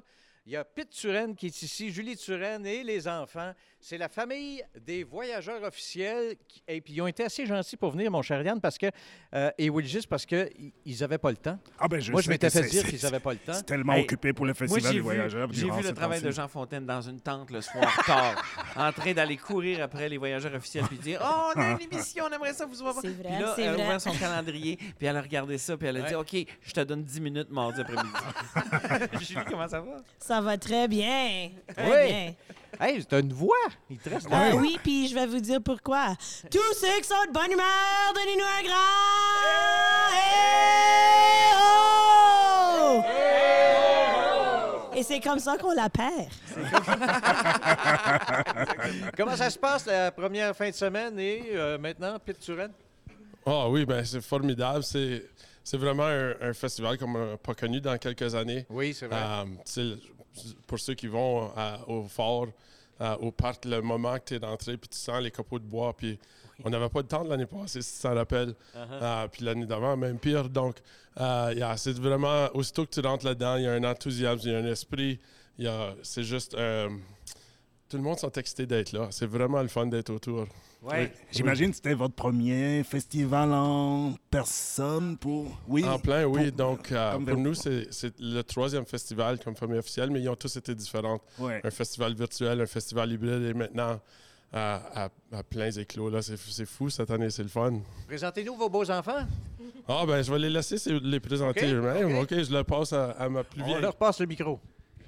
Allô, euh, je suis Annika Turenne, je suis la plus vieille. Euh, je... ouais. Euh, je viens d'avoir 19. Je sais pas, je vais à l'université de Saint-Boniface, si ça, ça vaut la peine à quelqu'un. Ah oui, Absolument, ça vaut la peine. Moi, je suis Martin, j'ai 16 ans, je suis l'enfant du milieu. Euh, Il y a beaucoup de gens qui pensent que je suis le plus tannant. Moi, moi, je pense que je suis le plus sage. Mais... Est-ce que tu es plus grand que ton père? Ouais. Ah oui. Oui, je pense que Comme oui. Par au moins un pouce et demi. Il m'a dépassé juste avant Noël. Moi, je suis Natacha Turenne, j'ai 14 ans et je m'en vais à l'école La Sarthe. C'est ma dernière année, je suis en huitième. Wow! Écoutez, euh, ça a l'air de quoi votre emploi du temps là, pour euh, les prochains jours? Pas, pas trop occupé, j'imagine. Vous allez pouvoir Oh, aller faire juste un petit peu, là. On a, puis on se fait pas de faveur non plus, puisqu'on additionne des choses euh, à notre propre horaire pour une raison ou une autre. Alors, hier, on a pogné un bon show, puis il était drôle. C'est dommage que c'était juste... euh, le, le Rire Zone, c'était juste un soir, parce qu'on a vraiment ri. C'était vraiment Ah, le good, fun. tant mieux, C'est tant vraiment mieux. le fun, on Merci s'est de- amusé. Merci d'avoir été là. Hey, merci de votre visite. C'est vraiment plaisant de vous voir. Est-ce que vous en allez au dîner, là? Ou... Ah non, on s'en va visiter un autre euh, foyer d'âge d'or. Ouais, D'accord, c'est ça. d'accord. C'est fou quand même, Jean, parce que, puis il faut que je le mentionne, l'horaire des, des- des Ah, voyageurs officiels dans la semaine du festival, je ne sais pas si vous dormez, mais vous êtes partout. Moi, j'ai l'impression de vivre beaucoup le festival du voyageur, puis je vous vois partout où je vais. Alors, Oui, ben, la- une des, des grandes différences que moi et Julie, on, on vit cette année, c'est euh, tu dors pas le matin. D'habitude, Ah euh, ouais, quand on allait festivaler, tu planifiais des journées où Oui, ce que oui, tu oui. travailles pas. puis, tu, sais, tu peux te dégriser un peu le matin. mais Il n'y a plus de ça. plus de ça. Non. ouais, d'accord. Alors, les, les matins sont. euh, ça prend une coupe de crêpes pour commencer la journée. Ben oui, puis on en a des déjeuners aux crêpes. Ouais, là. Oui, ouais. ça. Euh, nous autres, euh, ce soir, euh, en effet, c'est notre, notre soir off. On a, Après notre journée, euh, puis on essaie de ne pas additionner des choses à la cédule, euh, parce que ça, c'est le mi-point là, dans la semaine. Puis, euh, puis là, on va être capable de se, de se redresser pour la deuxième moitié. Annika, tu veux le micro?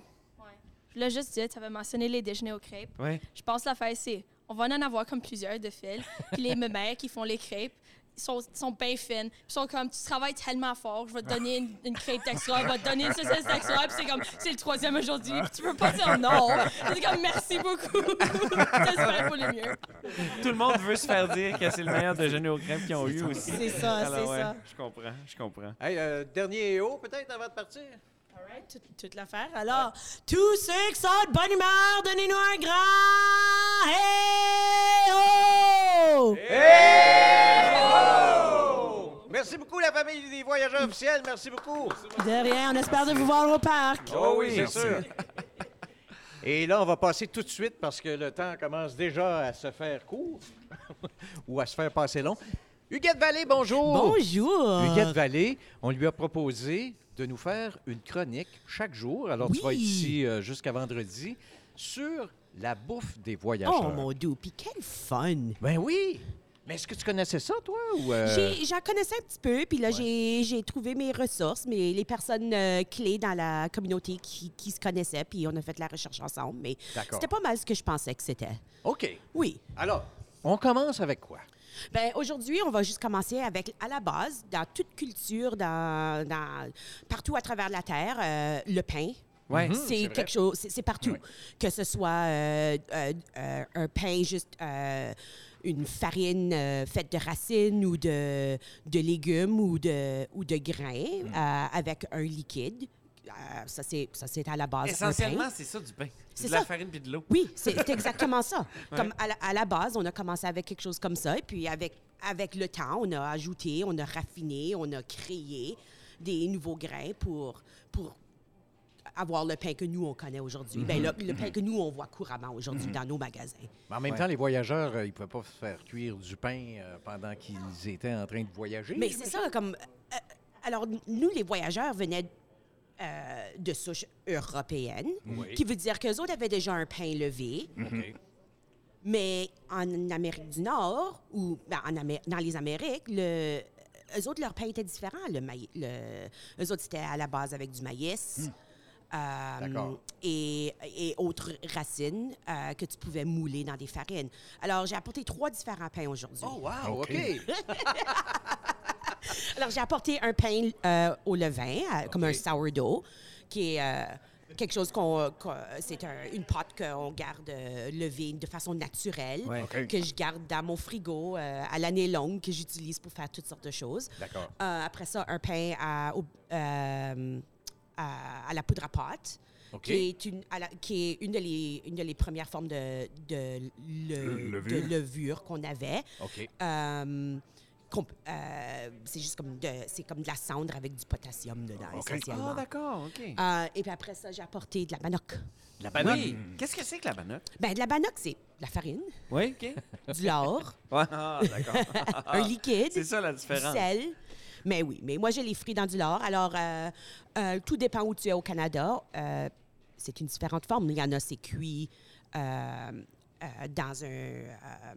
oh, comment on dit? Dans un, comme dans une, dans une poêle. Oui, oui, oui. oui. Euh, Il y en a, c'est au feu. là, oui. Ouais, ouais. Il y en a, ça va être euh, comme euh, une, ils vont le- la frire. D'accord. Euh, Il y en a d'autres, c'est juste sur une roche dans le feu. D'accord. Euh, Il y en a qui vont le cuire aussi dans du sable. Ah, oui, ben oui. Mm. Oui. oui, oui. C'est Oh. quoi la particularité de la banoc? C'est. Ben, t'as as besoin de le petit goût de poudre à pâte dedans. Ça, c'est- moi, c'est toujours la banoc. Il y a toujours un petit goût. Comme, moi, je trouve que toutes les recettes de banoc, j'ai fait de la recherche, euh, ont toujours plus de poudre à pâte que comme le pain, euh, le- les petits pains de poudre à Oh. pâte.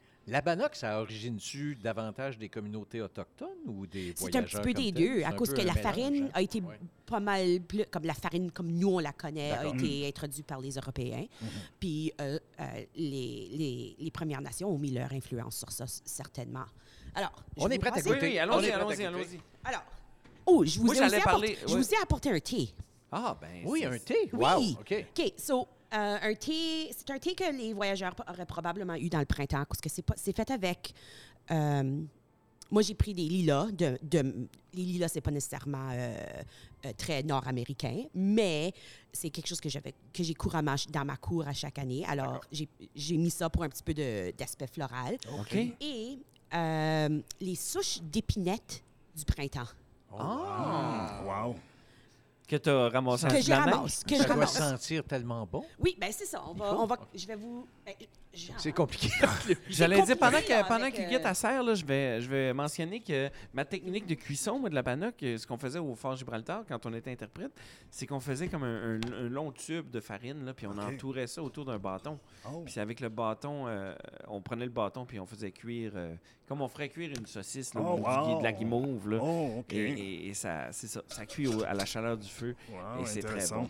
Euh, puis il y, a- il y a- il y a aussi. C'est peut-être un petit peu plus moderne de faire ça, mais au lieu de mettre du lard, on peut mettre du beurre.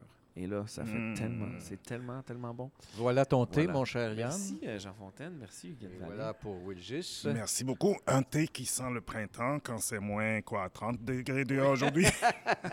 oui, c'est vrai. Un C'est bon vrai breuvage chaud. Ah, euh, c'est très, oui. Mhm. Floral. Wow. C'est très goûteux Oh, hein, pour ce que c'est c'est. bon. Vraiment, vraiment. Oui, c'est vraiment très, très C'est bon. surprenant. Comme C'est les, vraiment bon. c'est vraiment très, très floral, bon. mais Oui.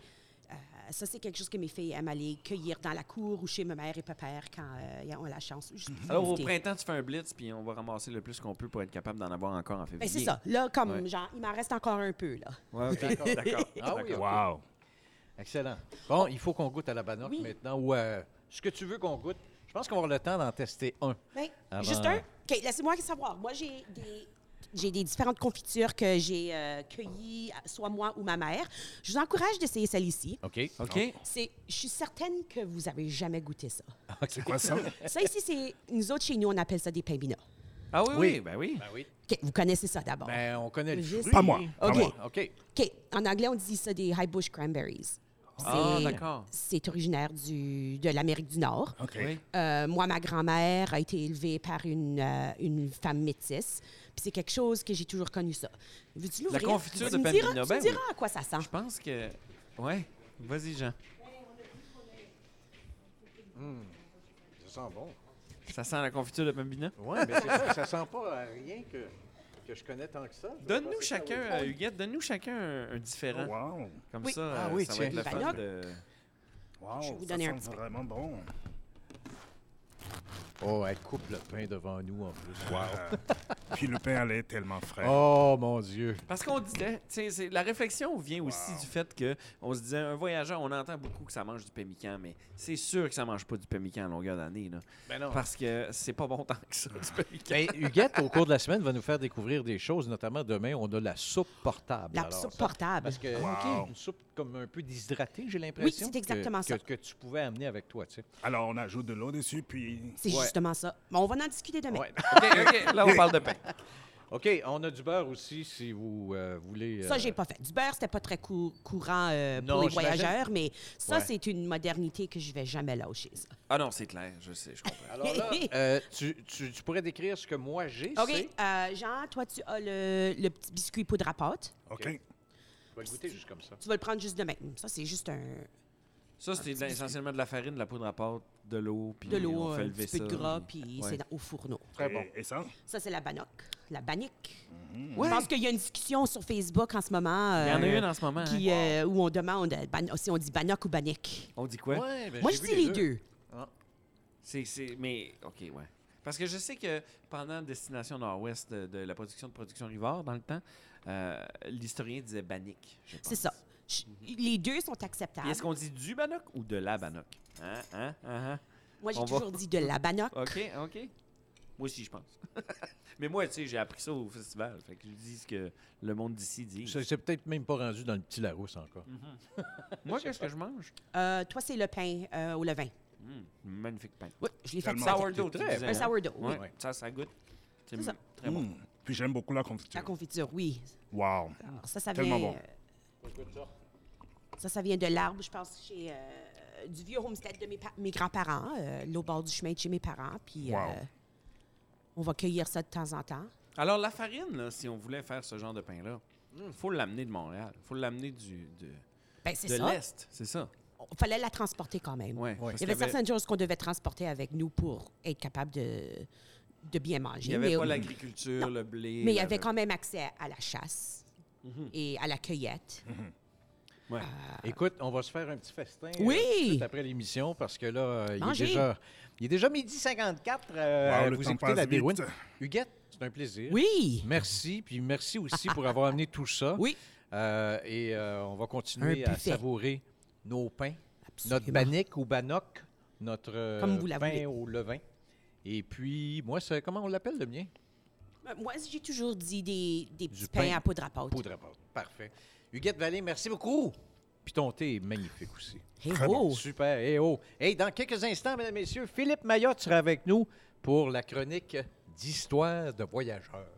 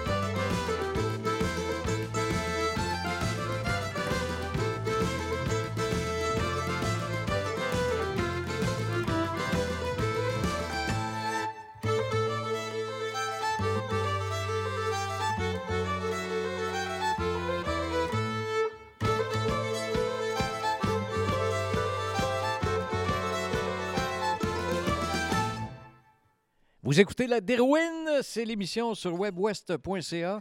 Nous sommes en direct de la galerie du Festival du Voyageur. Je suis en compagnie de Yann Dallaire et Wilgis Agossa.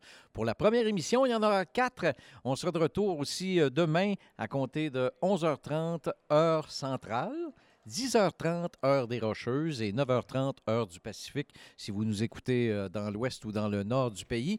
Et puis, euh, c'est disponible, les émissions sont disponibles en différé après euh, l'émission. Euh, et puis, en général, c'est autour de 90 minutes, mais là, on va, on va l'étirer un peu parce qu'on peut se permettre ça. On est sur Internet, on fait ce qu'on veut. On fait ce qu'on veut. Pas de limite. Et on est très, très content d'accueillir Philippe Mayotte, qui est notre docteur Philippe Mayotte, même qu'on pourrait dire, qui est notre euh, historien euh, préféré ici euh, à WebWest et qui va venir euh, nous parler de la vérandrie aujourd'hui. Bonjour, mon cher Philippe. Bonjour. Comment ça va? C'est toujours intéressant. On apprend toutes sortes de choses chaque jour. Chaque jour. As-tu festivalier un peu jusqu'à maintenant? Festivalier un petit peu. euh, j'ai, euh, je peux pas décrire ça comme du travail, là, mais euh, j'ai, j'ai fait une tournée avec les invités des autres festivals euh, le D'accord. samedi. Ce J'ai qu'on vu appelle les Visiting Festivals. Visiting Festivals. Euh, dimanche soir, Edith Butler, incroyable. Hey, si je pourrais bouger comme ça, là, à Hey, l'âge de 80 80 ans. là, 80 ans. Wow. Look out. hein. Non, non, non, mais c'est fou. C'était- formidable. Euh, hier, au musée de Saint-Boniface, euh, stationné dans l'exposition euh, Riel pour en parler aux visiteurs. Et hier soir, au, euh, l'auberge du, violon. Wow! OK. Eh bien, euh, Monsieur Mayotte, il festival en masse. C'est ça. Ouais. Tu veux nous parler de la vérandrie aujourd'hui? Ben, on va parler de Pierre Gauthier de Varennes et de la vérandrie. D'accord. Qui, franchement, quand on parle de la vérandrie, il faut parler, c'est presque une corporation parce qu'on faut parler de ses fils. Là. Il y avait Jean-Baptiste, Pierre, François, Louis-Joseph. Il faut inclure le neveu, la Jérémie, connu aussi Christophe Dufrost, la Jérémie. C'était toute une gang. D'accord. Puis il y avait même un frère aîné de la vérandrie. Puis c'est lui qui était le- en charge des postes du Nord avant que notre Pierre Gauthier devienne. So, comme ça, quand on essaie de suivre les aventures de la vérandrie, là, dans- oh, oh, oh, non, non, ça c'était François. Ah ah, non, non, ça c'était l'autre. C'est- l'autre qui a fait ça, etc. C'est, c'est pas facile à tout suivre. c'est- mais D'accord. le tout historiquement s'enveloppe avec le fameux Pierre Gauthier de Varennes et de la, la Vérandrie. La vérandrie, c'est pas tout- c'est pas un nom de famille. C'est pas le non, nom de non, famille. un, c'est un titre. C'est un titre, C'est un d'accord. titre, comme je peux comprendre. Mais avec ce gars-là, il faut comprendre que pour le, le Canada français, puis spécialement dans l'Ouest canadien, on, on- on- on le voyait comme le, le grand héros, là, le gars qui, a- qui a ouvert l'Ouest canadien euh, euh, pour civiliser tout ça, etc. Puis qu'est-ce qui est intéressant, c'est en 1938, ici à Winnipeg et à Saint-Boniface, c'était le 200e anniversaire de, ben, de l'arrivée de la vérandrie. OK. Pierre, ses enfants ils étaient déjà ici, Mhm. le Fort Rouge existait déjà, mais finalement, Pierre, il vient visiter. C'était une grande party. C'était un party, un festival de neuf jours. Hmm. Ben, ça ressemble à notre festival. Ben, c'est ça, une, une party de neuf jours. Euh, il y avait une parade, un festival. Puis le Winnipeg Canoe Club, ils ont organisé une flottille de 200 canots Wow. Oh, sur la wow. rivière Rouge. OK. 1939? Oui, euh, 1900 euh, 1938, 38. il y, a, il y a le dévoilement du fameux monument La Vérandrie Mm. qu'on a dans le parc La Vérandrie. Ah, d'accord. Puis, puis la citation en latin, je traduis, là, il a découvert ces terres et les ouvrait à l'humanité et la foi. Ah, Puis d'accord. on, puis on voit le- l'explorateur, on voit un autochtone devant lui, tu sais, à genoux, à- Mhm. puis on voit une, une- une prêtre avec une, une croix, là, comme Oui. ça. tu sais. C'était vraiment ça, tu sais, là, avec la civilisation, etc. Puis, tu sais, comme de raison, nous, les francophones dans l'Ouest, etc., on, est, on, on s'est fait élever, très fiers de ce gars-là, puis on, on- on continue de l'être, Oui. c'est assez important. Mhm. Parce que dans nos petits livres d'histoire qu'on avait à l'école, ben, on parlait de Cartier, Champlain, La Salle. Puis la vérandrie, ben coudon, il a passé par chez nous. Ouais. Ça, c'est excitant. D'accord. D'accord. C'est ça, disons, le, le- le grand portrait de la vérandrie. Puis ses postes, ses, ses forts, euh, tu sais, euh, le pas euh, dans le coin de- du lac Dauphin, Fort de la Reine au partage de la prairie, le fameux Fort Rouge ici à, à La Fourche, etc. Oui. Il y a tout ça. Mais avec l'histoire, c'est compliqué. Puis c'est compliqué quand on la révise, l'histoire aussi, parce qu'on se l'est fait compter d'une certaine façon, mais des fois, il y a des aspects euh, qu'on occultait un peu, peut-être. hein? Euh, c'est des affaires qui étaient connues. OK. Les gens connaissaient ça. Mais qu'on acceptait plus, peut-être, Oh, à une oui. certaine époque. C'est ça. Ce qu'on acceptait ou on essayait de passer un petit peu d'une éponge là-dessus. Pour dire, ah Uh-huh. ben, tu sais. Ah ben, tu sais, dans le temps, c'était comme Ouais, ça. Ça, c'était l'excuse facile. Ouais. Ouais. So, la première chose que j'aimerais mentionner, c'est le concept de l'exploration. Ouais. Tu sais, moi, l'exploration, c'est quand je me trouve à IKEA, puis j'essaie de, de- de trouver des shortcuts, là, Ouais, à travers les flèches. sans demander à personne. Arrêtez de suivre une flèche. Oui, oui, d'accord. Je finis de suivre les flèches, là, puis je, je vais faire ça juste par moi-même, essayer de trouver les shortcuts. Ma femme était là une fois, essayer la même chose, elle est trouvée dans les, les bureaux d'administration, puis elle s'est faite escorter euh, à dehors dans la sécurité. Pour moi, ça, c'est ça l'exploration. C'est ça, t'as dit. Oui, d'accord. La réalité des Champlains et de la véranderie, puis de la salle, etc., c'était les, les Autochtones qui leur montraient le chemin. Mhm. Sais, c'est- eux qui disaient, Quitte, OK, ben, si tu veux te rendre là, ben, suis-nous, puis on va vous aider, On etc. va te montrer c'est où. Oui, Ouais. ces gens-là, ils faisaient leur carte, puis, tu sais, pour passer l'information à, à d'autres. Mais, tu sais, c'est- ça, ça change nos idées. 100 Parce qu'il y Cent- avait, 100%, il y avait que- plein d'Autochtones partout. Puis, j'ai trouvé une, citation, euh, tu sais, euh, la Vérandie il écrit une lettre à Maurepas, qui était le ministre de je sais pas quoi là, euh, en France, etc. Il dit la découverte, la découverte ne s'est pas faite l'année dernière, faute de guide. Comme ça, Uber Ah. ne s'est pas présenté. Oh, OK. OK. Puis, On il savait va pas où aller. dans ses affaires. oui.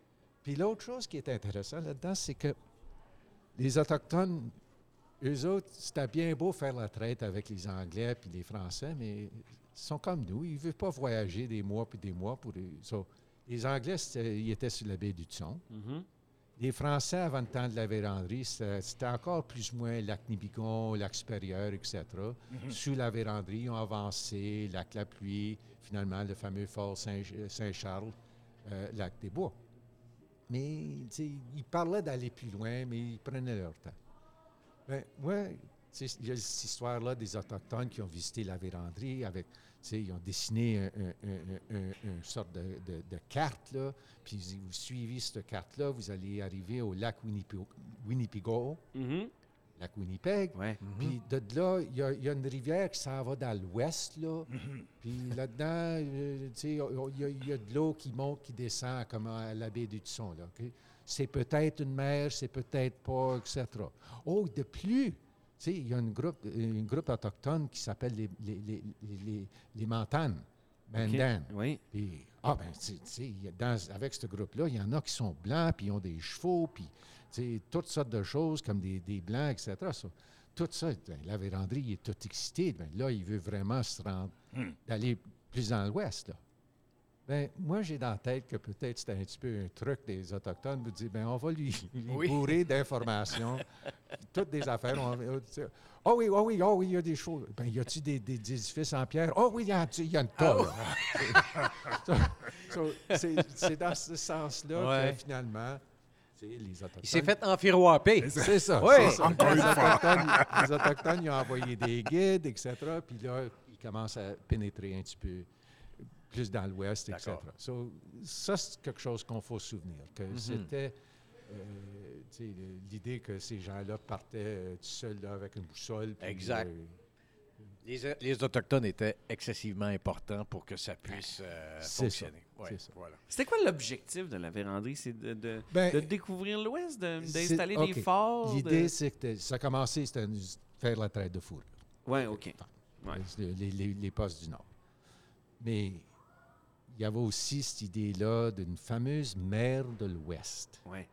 Qu'à l'intérieur du continent, là, puis il y avait une grande mer, là, puis aussitôt qu'on pouvait traverser cette mer-là, c'était juste un petit, un petit hop, là, puis vous étiez à l'océan Pacifique, puis en voie fort, vous êtes en Chine là, pour Ouais. ramasser toutes les espèces, puis tout, tout OK. ce que tu avais besoin. Comme ça, les gens, tu sais, il y avait un bout de temps, les Français cherchaient la mer Ouest dans le pays des, des Dakota, des Sioux. Euh, ben, finalement, ils ont dit, ben, ça a l'air, c'est pas là. Peut-être c'est plus au nord, etc. So, so l'idée, c'était que la véranderie, avec cette information qu'il avait reçue de cette fameuse mer, puis des rivières qui, dé- qui descendent, puis de l'eau qui monte, qui descend, etc., de- etc., il envoie une note, puis il reçoit la permission d'aller faire la recherche, mais il faut financer ces explorations Mm. Ouais. avec la traite. Ouais. Et comme ça, puis après ça, ben, tu sais, euh, figure it out yourself. C'est pas nous autres d'envoyer de l'argent, etc. Puis ça, c'est pourquoi que la véranderie s'avançait. Mais l'autre aspect dont on devrait parler, c'est de l'aspect d'esclavage. Oh! Il y a une grande mythe qui continue, qui existe.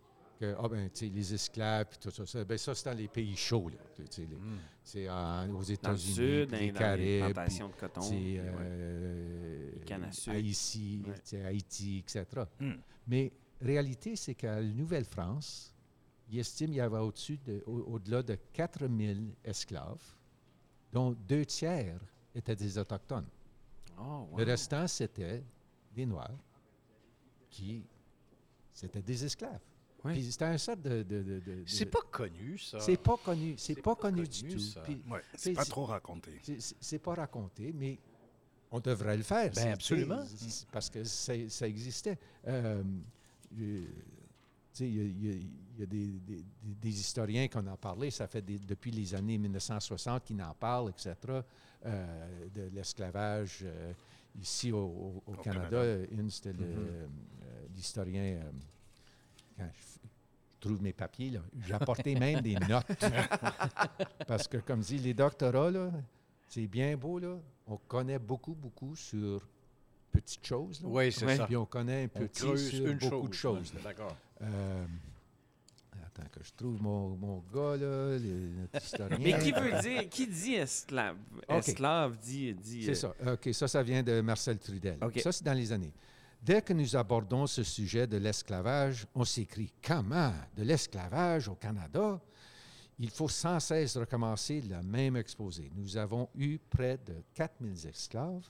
Ces esclaves, donc deux sur trois, étaient des, Des, des l'expression de l'é- de- l'époque, Mhm. des sauvages, mais des aborigènes, des indigènes. Ouais. On a appartenu à des Canadiens de toutes ces cla- les classes sociales. On a fait un commerce pleinement reconnu par les lois. De cette page de notre histoire, le souvenir s'est bien rapidement perdu. Ouais. La véranderie, il y avait ses esclaves et même sa petite cousine, Marguerite Wow. Bouville, Ça, ça- Ah. ça- fondatrice des Sœurs Grises. Ouais, Ouais. ben, c'est ça. Ça met, euh, ça met l'histoire un peu, euh, tu sais, la belle histoire de l'explorateur en perspective, là, C'est ce que tu nous dis. Ouais. En- tu sais, on parle toujours des fourrures. Ouais. Mais un des produits que la véranderie renvoyait à la Nouvelle-France, c'était des esclaves. Wow. Incroyable. Euh, Oh, wow. quand, tu sais, je passe à travers ces- des, des sources, etc., euh, très vite. là. Puis les, les Autochtones de l'Ouest, de la région du lac Winnipégon, trois fois de suite, ils viennent pour faire la traite, etc., puis chaque fois, ils apportent un esclave. Hmm. Puis en échange pour ces, ces esclaves-là, la véranderie donne un capot, des culottes, des, des- des outils, un petit peu de poudre, des balles de, de fusil, etc. Comme ça, ils achetaient des, des- des esclaves. So, ça fait partie. Savais-tu ça, toi? Oui, juste. Ben, Étais-tu au courant de cette histoire-là? Un tout petit peu, parce que en faisant euh, les recherches pour euh, mon exposition Noir et Fier actuellement au Théâtre Sec Molière, pour trouver l'arrivée des premiers Noirs ici, puis j'ai retrouvé ces informations-là qui touchent comme à l'esclavage euh, du peuple noir au Canada, Euh, mais je ne savais pas autant par rapport aux, aux Autochtones. Puis je pense que c'est vraiment important qu'on entende toute cette histoire, que vrai. toute cette histoire aille dans nos écoles. C'est vrai que comme souvent on veut cacher le, le côté euh, sombre de l'histoire, mais comme il faut, faudrait quand même. important de C'est connaître très la vraie important. C'est très très important de connaître la vraie histoire. Puis, parlant de la vraie histoire, là, tu sais, puis, disons, je vais citer la véranderie lui-même, qui écrit dans les années. euh, c'était une sorte de mémorandum de.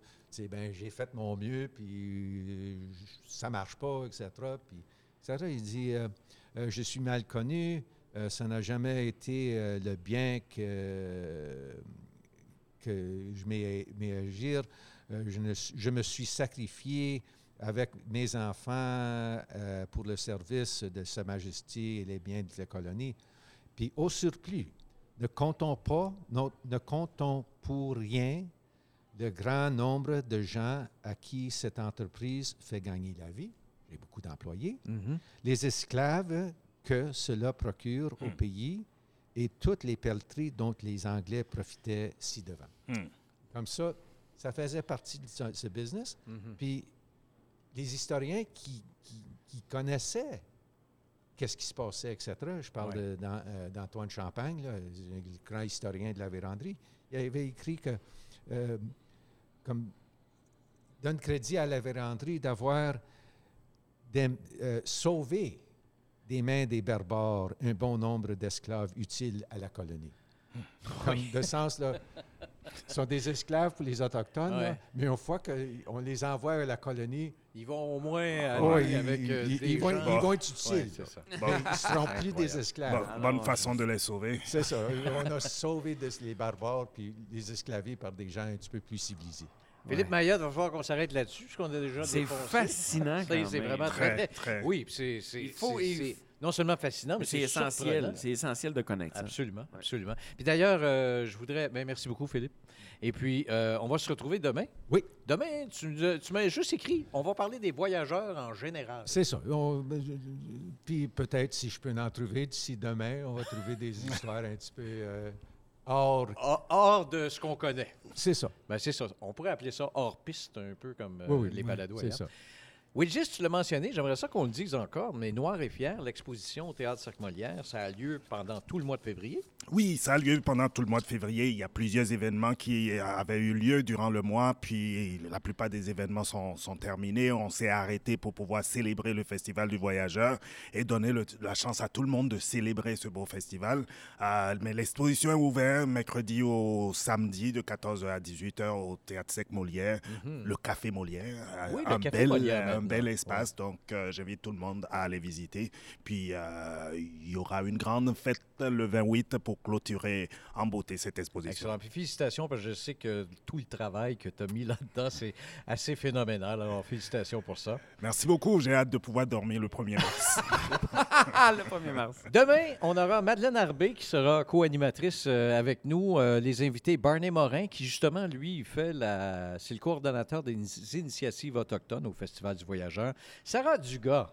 Sarah Dugas qu'on a vu samedi avec Scary Pockets. Absolument extraordinaire. Tellement. Alors, chanteuse, interprète, euh, qui vit maintenant à Los Angeles, mais qui est native euh, de Saint-Boniface. Euh, toi, tu vas nous parler de la bonne chanson, mon cher Yann? Entends de la bonne chanson. Il va même chanter. Gabriel Forêt va venir faire un tour. Ah, je sais. Alors, Gabriel, qui a été voyageur officiel avec sa femme Marcel euh, il y a maintenant plusieurs années, alors il a décidé de venir faire un tour. C'est un très bon ami à Madeleine Arbé. Alors, on a pensé que c'était une bonne idée. Huguette Vallée sera de retour avec sa soupe portable. Elle Soupe appelle ça une portable, soupe portable. voilà. Et Philippe euh, avec les voyageurs en général. Merci beaucoup, tout le monde.